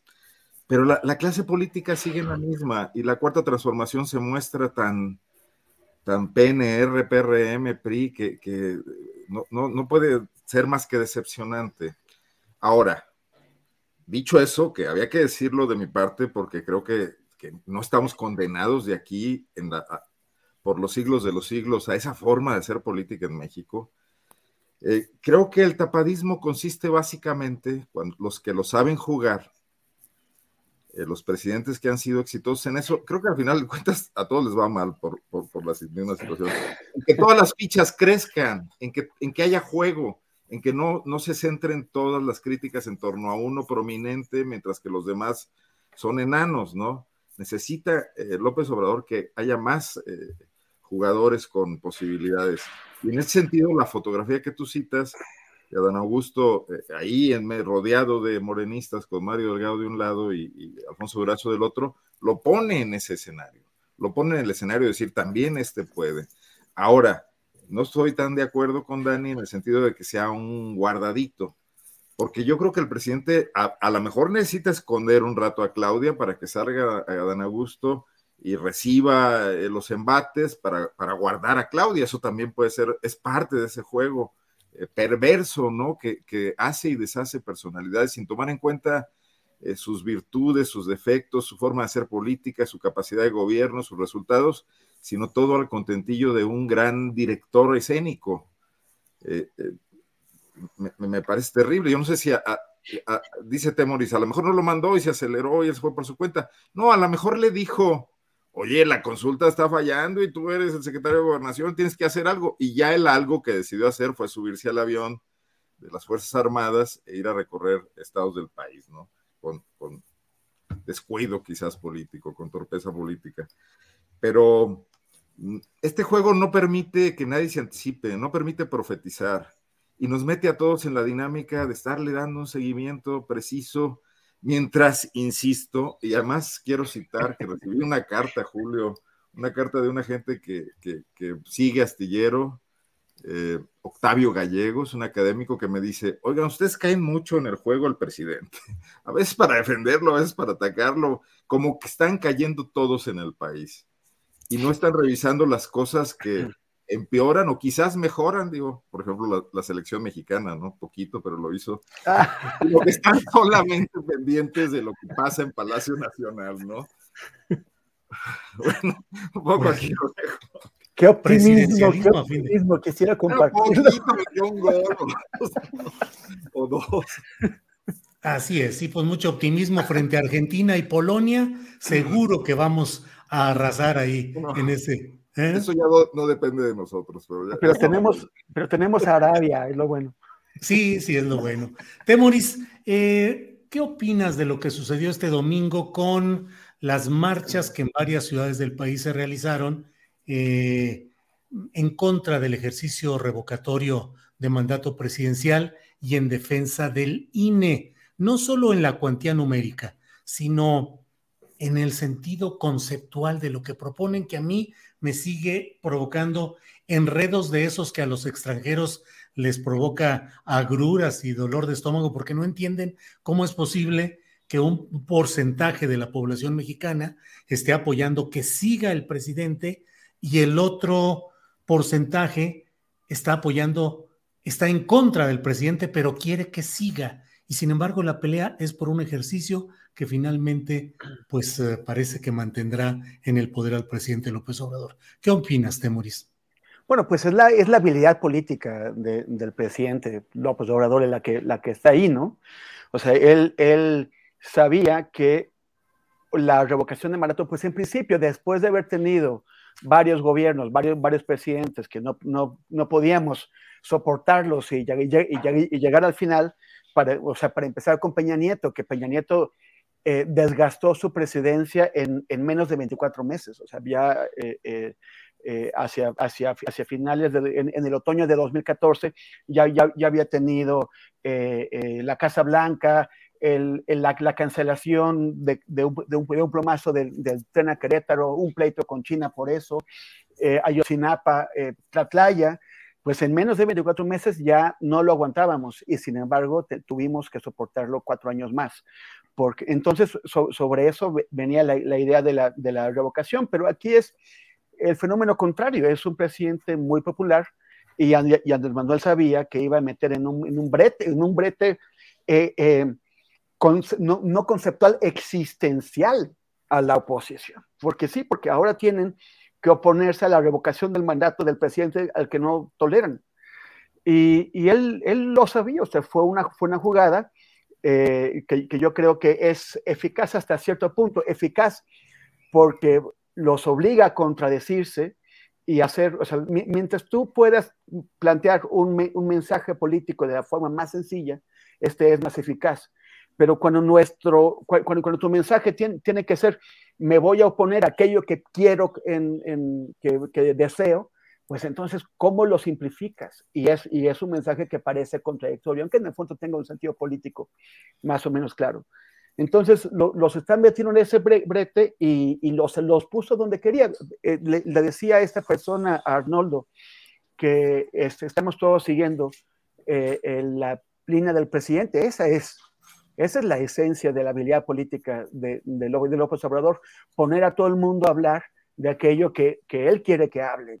Y con, las, y con los instrumentos que le da la presidencia, como son la, la, mañanera y la realización de actos y la presentación de iniciativas, pues es muy difícil abstraerse a ello. Tenemos que hablar de lo que, de lo que está haciendo el presidente, pues porque es el presidente. Antes, cuando era líder, líder de la oposición, ya tenía la gente hablando de lo que él quería, ahora como presidente, pues más. Bien, pues uh, gracias, Temoris. Daniela, ¿qué opinas sobre lo sucedido el domingo en cuanto a número de participantes, pero sobre todo propuesta, enredos hasta doctrinales, programáticos, conceptuales, no sé, pero luego se queda uno bailando con esas cosas, Daniela, que no sabes qué es lo que está empujando cada cual. Daniela, tu punto de vista. Pues fíjate que eh, yo estaba pensando, estaba recordando más bien en las marchas anti-AMLO que, que, se dieron desde que ganó, en eh, las de 2019, y no, no, han cambiado absolutamente nada, eh, siguen eh, con las mismas consignas que están como indefendibles, creo que así podría, podría definirlas, porque en 2019 eh, la oposición, la que marchaba de blanco, se estaba quejando por la cancelación del aeropuerto de Peña Nieto, se estaban quejando por el sargazo, y ahorita pues también lo que tenemos es como que pues nada, o sea, tienen como eslogan este, eh, termina si te vas, que a todo mundo nos recuerda el come si te vas de eh, ese gran, al parecer gran filósofo Vicente Fox. Entonces, o sea, eh, todavía hasta salen, pues terminan como siendo tema de burla, ¿no? Por cómo escriben mal sus pancartas, sus playeras, le dan esas herramientas al presidente porque él mismo las exhibió en la mañanera. Entonces, pues sí, yo no le veo, le veo como ni pies ni cabeza a esas marchas que en tres años, pues no han logrado eh, pues hacer un poco más, eh, más elaboradas las quejas en contra del presidente. Justo que, que se, eh, por ejemplo, también tenemos a Cuadri, que hasta el momento se sigue quejando de la cancelación de un aeropuerto, que pues publicamos muchísimos reportajes sobre cómo cómo estaba absorbiendo millones de pesos, cómo se estaban llevando mucho dinero las empresas, cómo estaba mal construido y siguen llorando como todavía ese tipo de temas que pues uno pensaría que ya hay consenso en que pues fue una buena decisión haber cancelado el aeropuerto.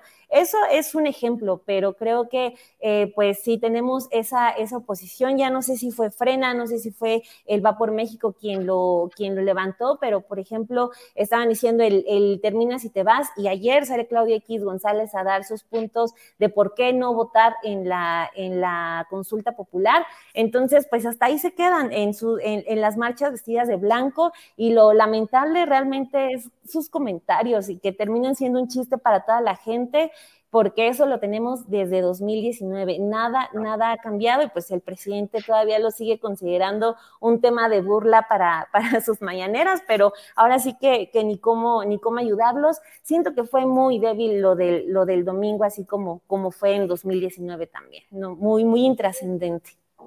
Gracias, Daniela. Eh, Arnoldo, en tu anterior intervención mm, detecté pues el fraseo en el cual decías que aun cuando todavía no tengan la fuerza, aun cuando todavía no tengan organización, que sí hay pues cada vez más gente que está siendo unida, digamos, en contra de las propuestas 4T o López Obrador. Al menos eso me pareció haber entendido. ¿Qué opinas de la marcha dominical en sí, que mostró, desde mi punto de vista, poca consistencia, poca convocatoria, pero aún así, ¿crees que va creciendo la bola de nieve política que pueda tener más fuerza rumbo a las elecciones? Bueno, antes de eso, permíteme citar una de las mejores este, aportaciones del chat, Julio. A que, ver, me, a ver. que me alude además personalmente. Dice Grisel eh, Flores. Este señor me deprime su negatividad. Debe ser bien difícil vivir con él. me parece muy bueno. Muy Bueno, ¿y qué le responde? ¿Si es difícil vivir contigo o no? Tú, tú que vives contigo mismo, ¿qué opinas? Yo creo que no, creo que sí me dejo, sí me dejo sobrellevar. Pero bueno. Oye, no, eh, pero yo, yo, yo digo que, que, que no están tomando en cuenta que vivir contigo es como tener a Santa Claus en casa todos los días. Eso va a decir mi hijo. Pero bueno. Oigan, eh, yo creo que sí crece esta posibilidad, esta, esta proclividad a, a sabotear, a descalificar, a tener un cierto malestar o desacuerdo con el camino que va tomando la 4T, incluso para quienes lo, hemos apoyado y, creemos que era algo que tenía que ocurrir en este país, que hubiera un gobierno de izquierda y que reconocemos el trabajo político, el tesón, la, tenacidad de Manuel López Obrador y su esfuerzo de recorrer el país una y otra vez, ¿no? Pero que una vez que está ahí donde, a donde tanto buscó llegar, hay cosas que no están caminando. Cosas que además siempre, siempre ofreció y siempre prometió. ¿no? Acabar con la corrupción no es el tema de dar discursos contra la corrupción, es actuar en cada lugar. Hemos hablado mucho del fiscal Gertz y, y el fracaso que significa de lo que pasó con Transparencia y Meréndira, de, de, de, la interrupción del trabajo que Santiago Nieto venía llevando y que a lo mejor tampoco iba muy bien encaminado porque era una institución sin dientes que se usó supletoriamente frente a las deficiencias de las otras que tenían la misión de, encontrar y combatir, y la propia actitud del presidente de confundir el tema de, sancionar delitos y conductas irregulares y ilegales en el uso de, la cosa pública con un perdón personal, con una situación de, venganza o, de tolerancia que no le toca porque es jefe de Estado. A veces se plantea ese tema, habla de la investidura, habla de ser jefe de Estado y cuando hay críticas dice que en ocasiones ha, llegado a defenderse diciendo que se afecta la investidura y en otras ocasiones asume el asunto como, como patriarcal, ¿no? Como patrimonial, mejor dicho, y patriarcal también. Pero bueno, no están en sintonía esos malestares con la 4T. Eh, eso es, evidente y resultó evidente en las marchas del domingo y en las posiciones encontradas de llamar a no votar o llamar a votar en contra. Eh, por supuesto, sabemos quienes decimos debe terminar López Obrador y ojalá mejore, ojalá vayamos más allá del tema de la, de la infraestructura. Cualquier gobierno puede hacer infraestructura. Los gobiernos más corruptos hacen más infraestructura porque es lo que les deja mucho dinero. Desde Porfirio Díaz, ¿se acuerdan? El haga obra, compadre. Entonces, eso no es un mérito de un gobierno democrático. Sí se debe de hacer y se debe hacer con transparencia, cosa que no está ocurriendo y que la participación del ejército está haciendo también muy opacas muchas de estas obras. Pero enfrente no hay más que descalificaciones y ninguna propuesta. Y, yo creo que Andrés Manuel López Obrador logró un éxito político combinando descalificaciones a sus adversarios, al PRIAN, eh, ubicándolos a todos juntos, como justamente los tiene de nuevo, y luego haciendo algunas propuestas que sin ser muy detalladas daban una idea de que se podría avanzar y romper con atavismos eh, en la política mexicana, ¿no? Y hoy no veo para nada esto, ni en Ricardo Anaya con sus videos aburridos donde siempre dice lo mismo, ni en todos los demás, ¿no? Bien, Arnoldo, gracias. Temoris, eh, ya está en camino, ya parece que está en, pues ya encaminada la votación para la reforma eléctrica. El PRI, por voz de su dirigente Alejandro Moreno, dijo que va a votar categóricamente en contra de la propuesta del presidente López Obrador y luego ese anuncio lo confirmó en la tarde de ayer mismo en compañía de los dirigentes del PAN y de lo que queda del Partido de la Revolución Democrática. ¿Qué opinas? ¿Crees que saldrá adelante esta reforma eléctrica? Eh, ¿Le van a quitar más que una coma? ¿Habrá negociaciones? ¿Predominará la presión de Estados Unidos? ¿Qué opinas, Temuris? Yo, yo creo que, todavía puede haber negociaciones, aunque el espacio parece que se está reduciendo.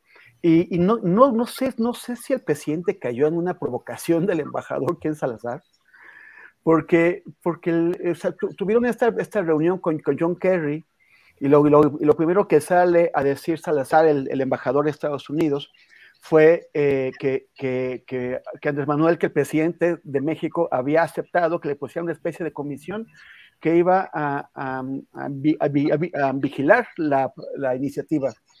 Y eso, pues yo, yo creo que, que Salazar conoce bastante bien México como para darse cuenta que es un país en donde ese tipo de ideas, o sea, aunque, aunque sea la realidad, por lo general los gobiernos aceptan una supervisión por parte de, de, Estados Unidos, es una idea que molesta muchísimo, a la que ningún gobierno, o sea, eh, lo, lo, puedes decir y se, y se, puede quedar como si nada, y menos con Andrés Manuel, que es muy reactivo ante temas que tengan que ver con vulneraciones a la soberanía. Entonces el presidente reacciona eh, re, rechazando lo que, se, lo que Salazar decía que se había acordado en esa reunión y, y, y, dice no se va a mover una coma.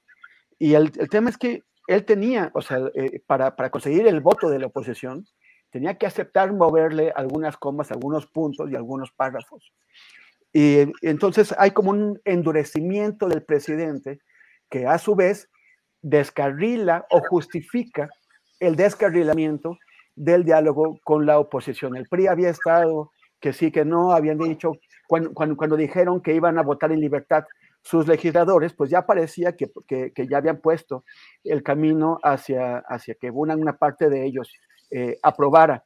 El, tema es que el, lo que dijo la oposición el año pasado con las elecciones es que habían logrado su propósito, que era quitarle a Morena la capacidad, o sea, la, la, la mayoría calificada con la, con la cual podría eh, eh, modificar la constitución a su gusto.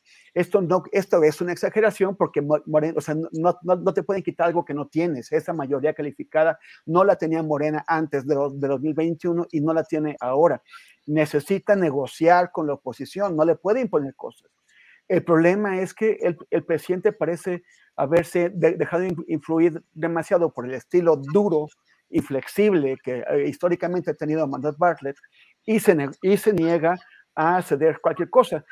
Tal, vez eh, esto también fue parte de lo que, de, lo que provocó este, estos comentarios de Ken Salazar.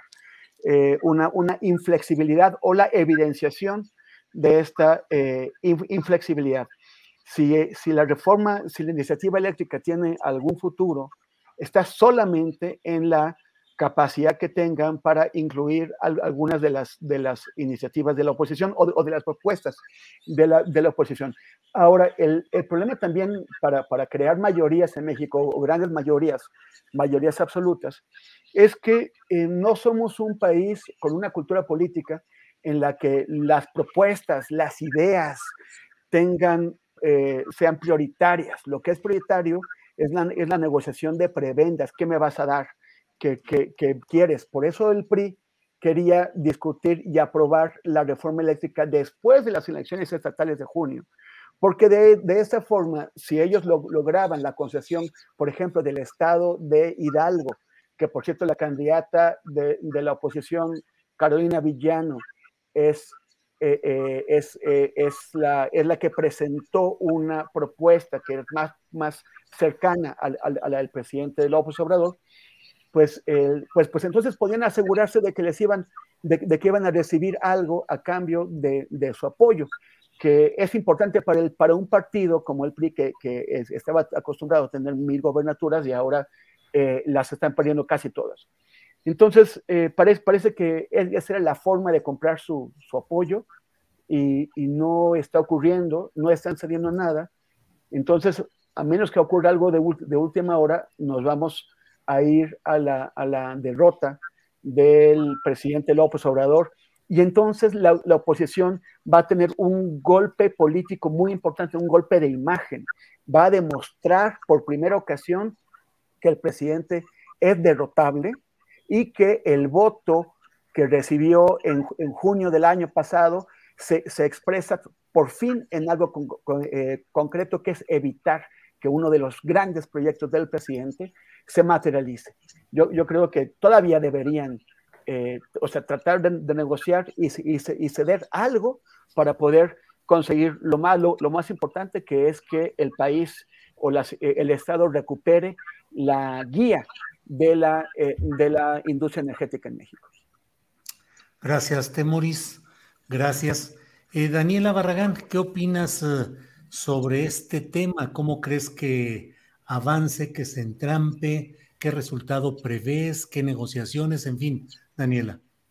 Yo creo que tenemos que, eh, por ejemplo, de, eh, mencionar lo que dijo el presidente López Obrador hoy por la mañana, que dice, yo tengo información de que hay eh, legisladores del PAN y del PRI que están diciendo que sí van a votar por la reforma de Morena. Esto lo dijo también, bueno, confiando plenamente en lo que dijo el presidente, pero también en el marco de lo que vimos el día de ayer, que fue la presentación de la postura de la reforma eléctrica eh, de Claudia X González en voz del PRI, PAN y el PRD, ¿no? Que fue la, conferencia de prensa que vimos todos ayer y los 12 puntos de, de esta coalición para, para aprobar la reforma eléctrica. Yo creo que sí están haciendo por ahí un trabajo eh, de negociación no creo que el presidente lo haya dicho como solamente para aparentar. Incluso también hasta dice, hizo el llamado a, que se rebelaran, a que ya tuvieran ahí un, un poco de, voluntad por eh, pues hacer lo que él dice, un, eh, devolver ya eh, todo este sector al pueblo, como le, dice, como le gusta decir al presidente. Entonces, a mí por otro lado me cuesta mucho trabajo creer en todas esta, eh, estas palabras de un PRI, porque ayer también sale Alejandro Moreno a hablar eh, de lo que debe ser una reforma eléctrica, cuando justo lo, de donde nace la, la propuesta del presidente es de buscar como quitarle ya un poco de todo el daño que hizo la, reforma de Enrique Peña Nieto. Yo recuerdo las conferencias de prensa a la que íbamos eh, justo tras la aprobación de esta reforma en 2015 y todos decían, ah, no, sí, el crecimiento de México, el crecimiento de México, solo si se logra eh, pues llevar a cabo la, materializar la reforma energética, cosa que nunca ocurrió y no iba a ocurrir. Entonces, eh, justo ahorita estar escuchando como al PRI solo hablando de lo que debería ser una reforma eléctrica, y acompañado del PAN y del PRD sobre lo que se debe aprobar y lo que no se debe aprobar, le resta eh, desde mi perspectiva todo tipo, todo tipo de seriedad. Por eso, o sea, entiendo la parte en la que se tiene que negociar, pero no confío en que se tenga que aceptar una propuesta de esos partidos. Justo a mí lo que me llamó la atención fue otro dato que, dio eh, Pemex, eh, que más bien fue lo que le dieron a John Kerry, el enviado del clima eh, de Estados Unidos, cuando se reunió acá en México, de que se dieron 112 concesiones en la reforma energética con los fines para invertir aquí en México y solamente dos empresas estaban invirtiendo. Entonces, solamente se trataba de un asunto de llevarse, llevarse, llevarse. Por eso, ahorita, cuando eh, va por México, sale con sus 12 puntos o 14 puntos de cómo debe ser una reforma eléctrica, menciona el caso de litio de que no, si es del Estado,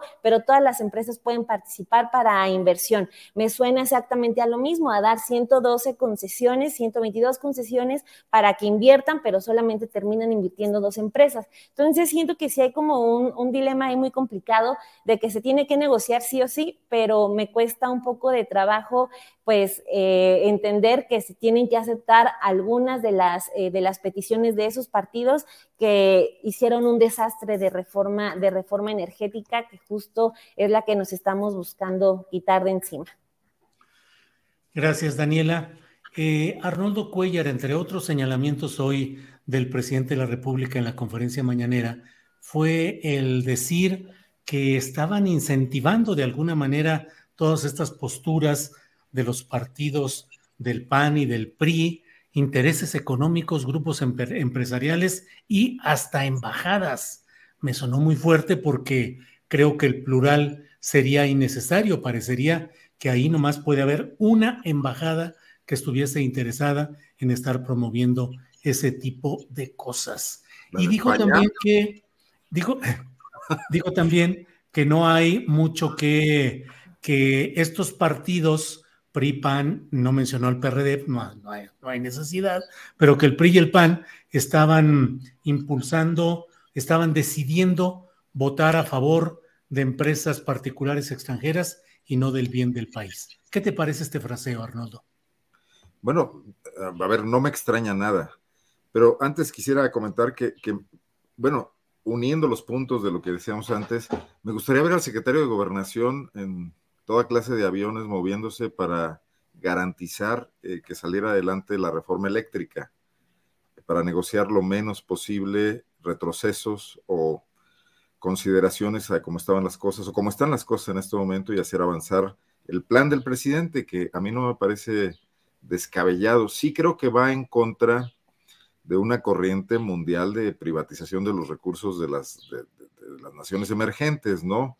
Eh, mira, ¿qué pasó con la minería o qué pasó con las mismas, eh, las, las, las, reservas petroleras que se fueron a subasta? Que más tardaron algunas compañías en ganarlas que en salir a bolsa. Antes de haber perforado un metro o avanzado una exploración, especulando con el tema, eso ocurrió, ocurrió, por ejemplo, en Guanajuato con algunas de las mineras canadienses. Eh, entonces ahí no hay ni ganas de explorar, ni, ni, ganas de respetar eh, situaciones legales, ni de compartir con el país utilidades, ¿no? Como ocurre también, por ejemplo, con las armadoras de automóviles. El presidente acaba de decir en una mañanera que hay que devolverles el IVA porque así están firmados los acuerdos, ¿no? Devolverles una parte de los impuestos, eh, que fue a las consideraciones bajo las cuales se establecieron en México. Entonces, me parece que esa debería ser la madre de todas las batallas de la cuarta transformación en este momento, en este año, y no la revocación de mandato y, y, toda esta pirotecnia que hemos visto sobre un asunto que realmente a nadie le está preocupando, eh, ni, ni, siquiera a los que no tenemos ningún problema, aunque López Obrador continúe, ¿no? Y que mejore mucho su gestión de gobierno. Eh, pero el tema de las embajadas, Julio, no se me hace extraño, porque a mí me comentaba un diputado cuando se discutió algo de otra magnitud de lo que estamos viendo, que es ahora que estamos trabajando este tema de, de alimentación saludable, lo del nuevo etiquetado de advertencia para los productos, una de las embajadas más activas, eh, una de las embajadas más activas fueron las de Italia y las de Suiza, eh, movidas por Nestlé, por Ferrero Rocher, por este tipo de marcas, ¿no? Imagínate que no harán en, en otros asuntos con, con, cuantías incluso más, grandes en el tema de utilidades, ¿no? Yo creo que no es una sola, no es solo la norteamericana, imagino que los españoles están en lo mismo y, y no sé cuántas otras empresas Creo que hay una rusa también, por cierto, que era muy amiga de Emilio Lozoya, esa empresa. Eh, no sé si en este momento están cabildeando, pero ya hay un grupo de amistad México-Rusia en la Cámara de Diputados. Entonces, eh, ahí hay muchos escenarios cruzados. Yo tampoco dejaría de ver que a los norteamericanos el tema de la reforma eléctrica puede ser una cuestión hasta para presionar otro tipo de cosas geopolíticas más estratégicas, como es una mayor decisión de México en el tema de alinearse nuevamente en los bloques de un mundo bipolar, ¿no? Porque en América Latina hay mucho ruido en sentido de, de, ciertas tendencias prorrusas y pro-chinas. Entonces también puede ser una moneda de cambio. Y en el mercado doméstico, pues está el tema de la construcción de la candidatura eh, opositora. O sea, Alito Moreno no sale con esta propuesta más que por la, con la idea de caerle bien a Claudio X González, rebasar por la derecha a Ricardo Anaya y a Marco Cortés y tratar de posicionarse como un prospecto para esa candidatura. Y yo creo que en eso también es donde pueden producirse las divisiones en el PRI de quienes, más allá de que les importe o no lo que pase con el tema eléctrico, no quieren que Alito se apropie más aún de lo que está ocurriendo en el PRI. Y creo que ya ha habido información de ciertas rupturas o ciertas grietas en la relación con Murat, que de eso seguramente tú, Julio y Arturo, que hoy no está, deben saber mucho más, ¿no? Entonces, pues sí, que... son los cables cruzados que hay debajo del tema, que es la reforma en sí, ¿no? Bien, son las 2 de la tarde con 51 minutos. Eh, Temoris Greco, ¿algún tema que quieras abordar en esta especie de postrecito ya para ir cerrando el programa, Temoris? Bueno, na nada más comentar. Es que me, me, me dijeron hace, un, hace, unos días que no nos hacemos caso, que se ve en, la, en las imágenes que no nos hacemos caso porque estamos leyendo lo que vamos a decir. Y entonces nada más quisiera aclarar que en realidad lo que a veces sí parece que están haciendo otra cosa, pero porque ¿Tú no te estás durmiendo, Temoris? Porque no, medio de un ojo nomás me estoy durmiendo. Pero, pero, pero más bien estamos checando los, lo, que, lo que nos dicen eh, las personas que, que, comentan. Y este, no es que nos hagamos caso, sino que andamos con un ojo al gato y el otro al comentario. Pero, pero es que me dio, me dio, me dio risa porque a, veces eh, inventan nuevos términos, ¿no? Y, y, acaban de decir que soy un periodista lafurcatino. Ándale. Entonces yo imagino que se refieren a Natalia Lafourcade y yo ahí diciendo, eh, yo me siento más Los Ángeles Azulino, aunque realmente no tanto, porque realmente desde que hacen colaboraciones con el que se deje, pues, bueno, pues así como que es, pero bueno, bueno, está bien, vamos a, a averiguar qué significa una cosa y la otra para, para, para entender qué nos dijeron. Eh, ¿Cuál es tu favorita de Los Ángeles Azules? ¿Con sinfónica o sin sinfónica? No, es que no, no me gustan ni con sinfónica, o sea, de, de sus colaboraciones me gustan eh, eh, poquitas, o sea, o sea no, sí, me, me, gusta como más así, Iztapalapense que, que, que, que, ya que, que en el mundo. Pero, y, y lo, lo, de la sinfónica sí que no me gusta, sí, sí. Oye, pero lo que, lo que quería este, eh, añadir así al final es la preocupación que me da, o sea, realmente la, la situación con el periodismo está cada vez peor. Y, y, hace un poquito antes de que empezáramos con el programa me enteré de, de esta amenaza contra Violeta Núñez y, y, y, nuestro querido Ernesto Ledesma, pero también poco, o sea, coincidió que un, unos momentos antes estábamos eh, eh, comentando de este video que sacó el grupo criminal de, de Jalisco, eh, que contra Milenio y contra el noticiero de, de Denise Merkel, y son, son, son, amenazas muy serias. Ya han hecho antes eh, otras eh, con, contra otros periodistas, con, como, como Azucena Uresti y, y otros.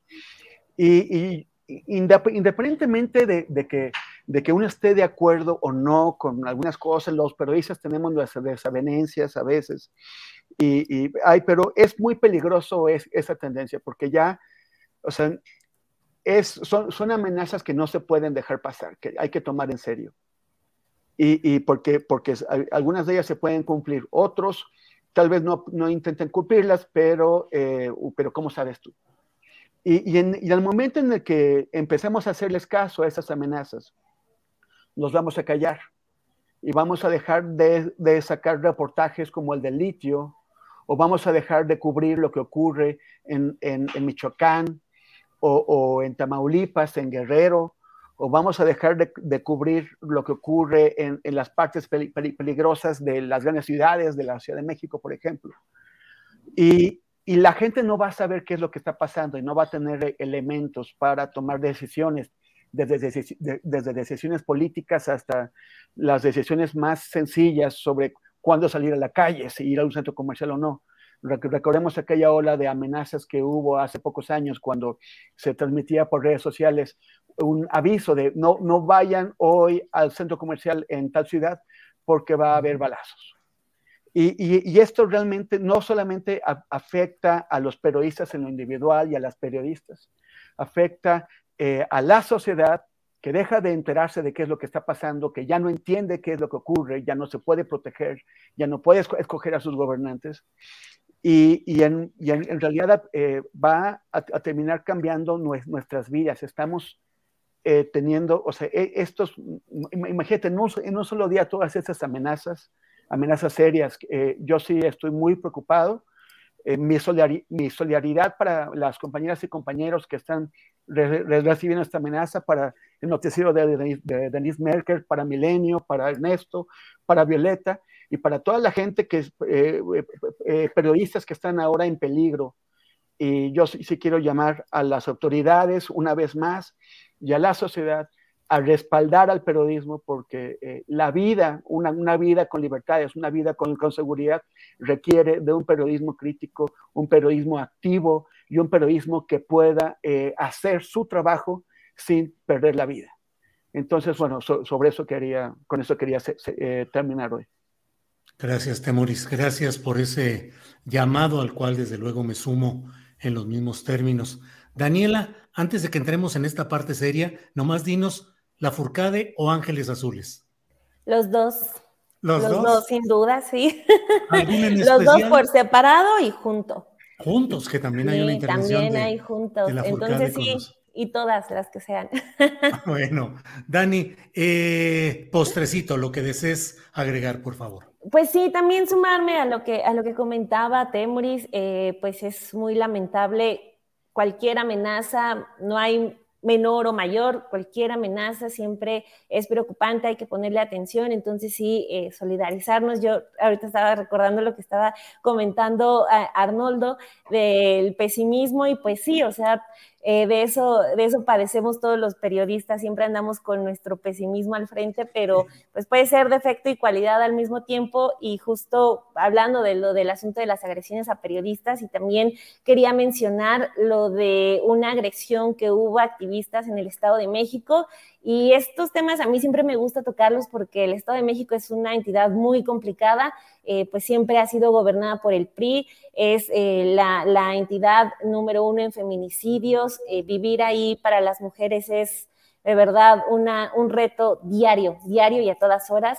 Entonces hubo, hubo una, este, un, una detención arbitraria contra una activista, que es una madre que está buscando, que está pidiendo justicia por su hija víctima de feminicidio, como cientos de madres aquí en México. La detuvieron, la golpearon, tiene eh, signos de violencia sexual, incluso le tumbaron los dientes a, golpes, presuntos policías del estado, del municipio de Chimalhuacán, perdón.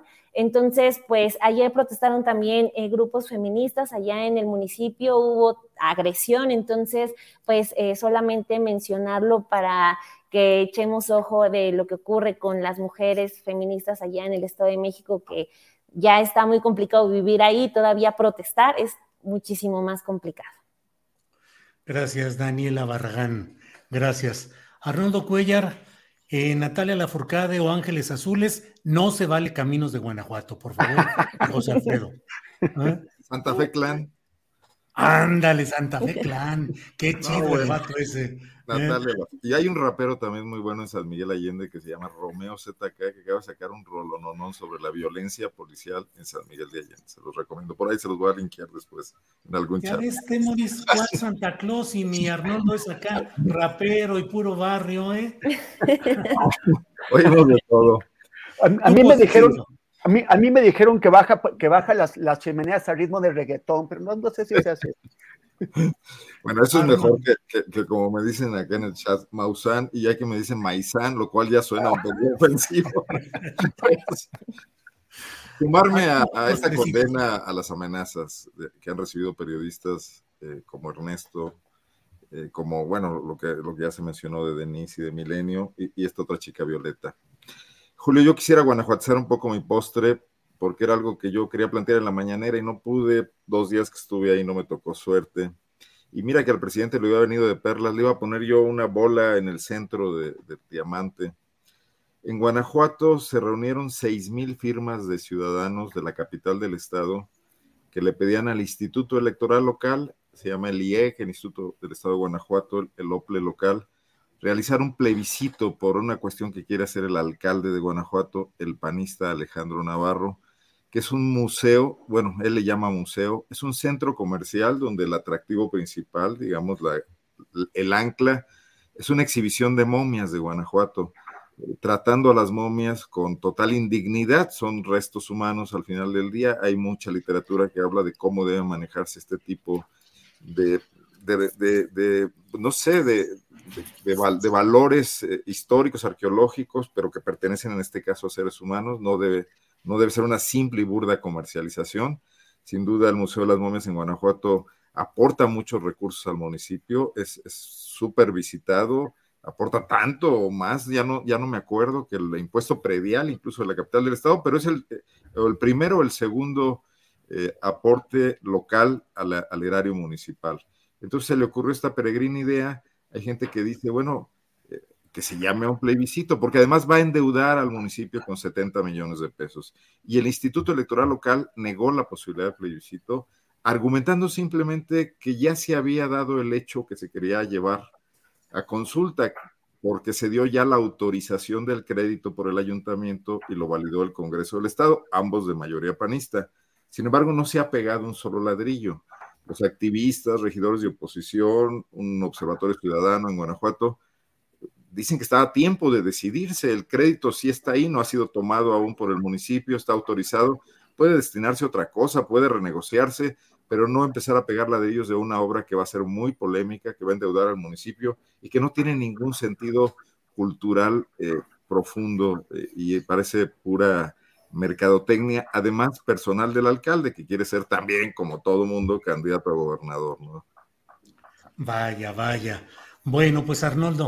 Ahí hay un contrasentido nomás decirte, Julio, organismos que manejan presupuestos altos supuestamente para promover la democracia, lo hacen en conferencias y lo hacen en espectaculares, pero el día que ocurre un asunto donde la ciudadanía está interesada en participar, poner a consulta algo relevante para una comunidad, ahí se echan para atrás. ¿no? Así sucede, así suele suceder y así sucede. Pues bueno, muchas gracias. Son las 3 de la tarde con 3 minutos. No se vaya porque enseguida estaremos Adriana Buentello y un servidor con eh, noticias relevantes, lo que pasó en la Corte, comida en Palacio Nacional, mucha información y muchos comentarios todavía. Por lo pronto, Temoris Greco, gracias y buenas tardes. Muchas gracias, Julio, Daniela, el señor Maizán, por supuesto. Nos vemos a la próxima. No le hubiera dicho. Sí, Arnoldo. Daniela Barragán, querida Dani, gracias. Gracias a ti, Julio, Adriana, a todo el equipo de, de Astillero y al maestro Temoris y Arnoldo, un gusto, como siempre. Gracias. Arnoldo Cuellar, te toca despedir esta Pues, mesa. Gracias, buenas tardes. Ag- Agradecer siempre eh, la participación, la libertad con la que opinamos aquí, la frescura que aporta Daniela Barragán, no en desdoro de don Arturo, dicho esto. y un No, saludo no. Al, al buen Temoris. prefiero regresar a Santa Claus, eh, definitivamente. Sí, haces bien, haces bien. Bueno, pues gracias. Nos vemos pronto. Gracias. Hasta luego, gracias. Hasta luego, bye. Gracias. Bien, pues eh, Adriana Buentello, ya estamos aquí de regreso. Adriana Buentello, coordinadora de producción y coordinadora de todos estos trabajos. Adriana, ya estamos aquí de vuelta. ¿Cómo va todo? Pues no sé, Julio, me, si me ven bien, me escuchan bien, porque como que Sí. no sé si batallo con mi internet o es mi computadora, ves que de pronto se desconchinfla. Sí, Aquí no, no, todo. pero bien Sí, todo, eh, bien. bien todo, imagen y, y sonido, sí. Perfecto. Julio, pues hay muchas reacciones en torno a lo que sucedió el fin de semana. Vamos a ver, porque justamente todo está relacionado, Julio, con el tema de la reforma eléctrica. Hay que recordar que pues una de las funciones del secretario de gobernación es ser interlocutor, es negociar, es tener una comunicación con los diferentes actores políticos y esa era la función que había estado desempeñado en las últimas semanas o en los últimos meses de manera muy importante Adán Augusto López tras la salida de Olga Sánchez Cordero. Así que, Julio, hoy hay información relevante porque hay muchas reacciones. En el caso particular del Senado de la República, el grupo del PAN, encabezado por Julián Rementería, dijo que están desconociendo a Adán Augusto López como interlocutor válido. Si te parece, vamos a escuchar qué dijo. Yo creo que ese día, en ese momento, dejó de existir la posibilidad de que él sea un interlocutor válido para cualquier asunto en este país. No se puede permitir que por un asunto de querencias, así sea su líder, así sea su patrón, vaya y desprecie a las instituciones del Estado mexicano. Porque le guste o no, el Instituto Nacional Electoral es una institución de la República, que por cierto, a través de las determinaciones de ellos, permitió que él estuviera ocupando el cargo que ocupa y que el presidente fuera reconocido como tal. Particularmente esta reacción se debe a los comentarios que realizó Adán Augusto López el fin de semana respecto al Instituto Nacional Electoral. Y también eh, se nos pone, Andrés, la imagen del senador del Grupo Plural, Álvarez y Casa. Eh, también hay reacciones porque, pues, eh, dije, dice eh, que en este caso incluso debe renunciar, que llegó al Senado ofreciendo diálogo, pero ahora en su faceta de candidato o precandidato o haciendo el trabajo sucio al presidente, dinamitó los puentes de comunicación, Julio. ¿Cómo ves esto eh, sucediendo en el Congreso, en el Senado de la República, en un momento crítico para la aprobación, para la negociación de esta ley, de esta reforma eléctrica, Julio? Pues sí, Adriana, se va a ir complicando este tema. Eh, lo que queda del Partido de la Revolución Democrática también ha presentado ante la Secretaría de la Función Pública una denuncia contra Adán Augusto López Hernández eh, por usar un avión militar para actividades partidistas. Ya lo tienes ahí. Yo que quiero madrugarte, Adriana, y tienes todo ahí ya bien puesto. Adelante, Adriana. Sí, pues la denuncia que presentaron el día de hoy, eh, Jesús Zambrano señala que eh, esta denuncia está vinculada a el tema de em, los delitos que se le imputan son corrupción, peculado, cohecho, ejercicio eh, abusivo de funciones y tráfico de influencias. Pero no sé si tuviste también oportunidad de ver esta entrevista, este chacaleo que le hicieron en la noche, porque ayer por la tarde vimos que al secretario de Gobernación, pues mm, lo intentaron entrevistar a algunos medios afuera del Palacio Nacional y huyó el, el, secretario de Gobernación eh, aludiendo que tenía prisa. Sin embargo, en, San Luis Potosí, el, secretario de Gobernación también fue entrevistado en estos chacaleos que le hacen afuera de los eventos. Y lo único que mencionó, por un lado, Julio, yo no hago campaña, también dijo que cuando le preguntan sobre estos videos en los que está participando, dice, yo no he visto los videos y no puedo eh, y no puedo comentar algo que no he visto y pues se le ve bastante molesto al, secretario. De alguna manera, Julio, una especie de burla, eh, pues sabemos a qué se estaba refiriendo o a qué se refieren los, los reporteros y el propio secretario de gobernación, pero una manera bastante absurda de salirse por la tangente, Julio. Sí, pues está en una situación muy comprometedora el secretario de gobernación. Mira, en primer lugar, ¿por qué él va a usar avión militar si su jefe no lo usa, que es otro civil? Estemos de acuerdo en que los jefes militares, el secretario de la Defensa, el secretario de la Marina, el comandante de la Guardia Nacional, pues utilicen sus naves militares porque sus tareas y su riesgo es evidente. Pero si el propio presidente de la República ha decidido no utilizar vuelos aéreos en naves eh, de gobierno, pues entonces el propio secretario de Gobernación debería mantener esa línea. Y si la bitácora de vuelos es la bitácora correspondiente a estos actos de apoyo partidista, pues ahí se va a encontrar con un problema jurídico y recordemos que el propio presidente de la República impulsó y ha celebrado el hecho de que los delitos electorales merezcan prisión.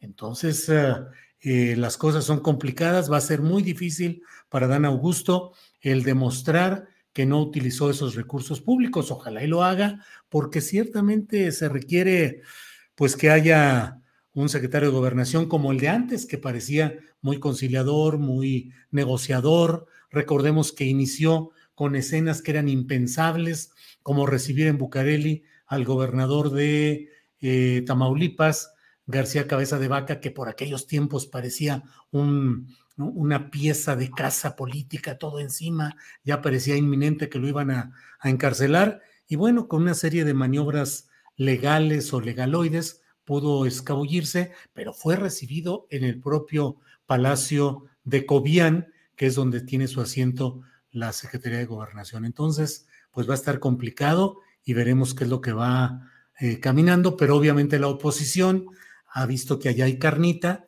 y se está moviendo en ese sentido, Adriana. Y ahí parece que tiene un poco más de sustancia, aunque ya ayer, fíjate Julio, que eh, Azucena Uresti entrevistó al senador Armando Guadiana. Y en esta entrevista es interesante porque ya justamente se asoma uno de lo, de lo que podrían ser los argumentos para poder librarla.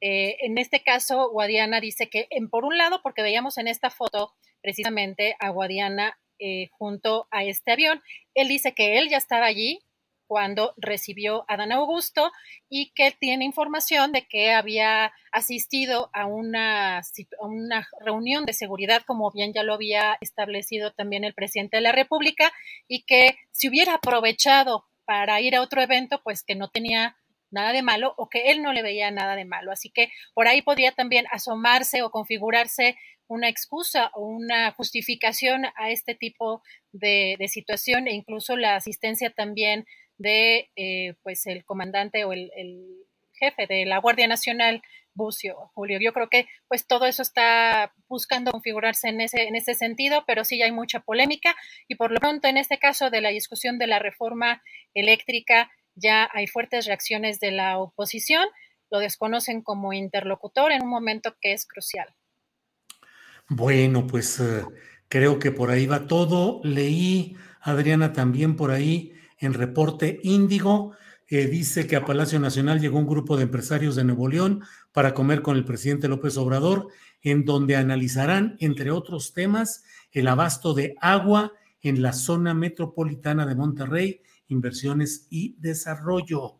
Así es que, pues va a estar interesante lo de que ahí salga, porque la crisis eh, hídrica, la crisis del agua en eh, Monterrey, en la zona metropolitana de Monterrey, pues está movida y preocupante, Adriana.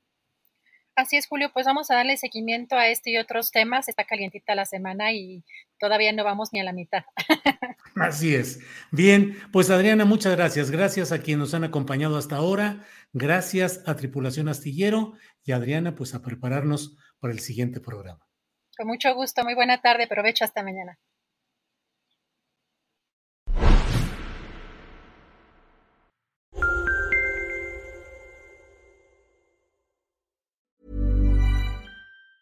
Tired of ads barging into your favorite news podcasts? Good news. Ad-free listening is available on Amazon Music. For all the music plus top podcasts included with your Prime membership. Stay up to date on everything newsworthy by downloading the Amazon Music app for free or go to amazon.com slash news ad free. That's amazon.com slash news ad free to catch up on the latest episodes without the ads. ¿No te encantaría tener 100 dólares extra en tu bolsillo? Haz que un experto bilingüe de TurboTax declare tus impuestos para el 31 de marzo y obtén 100 dólares de vuelta al instante.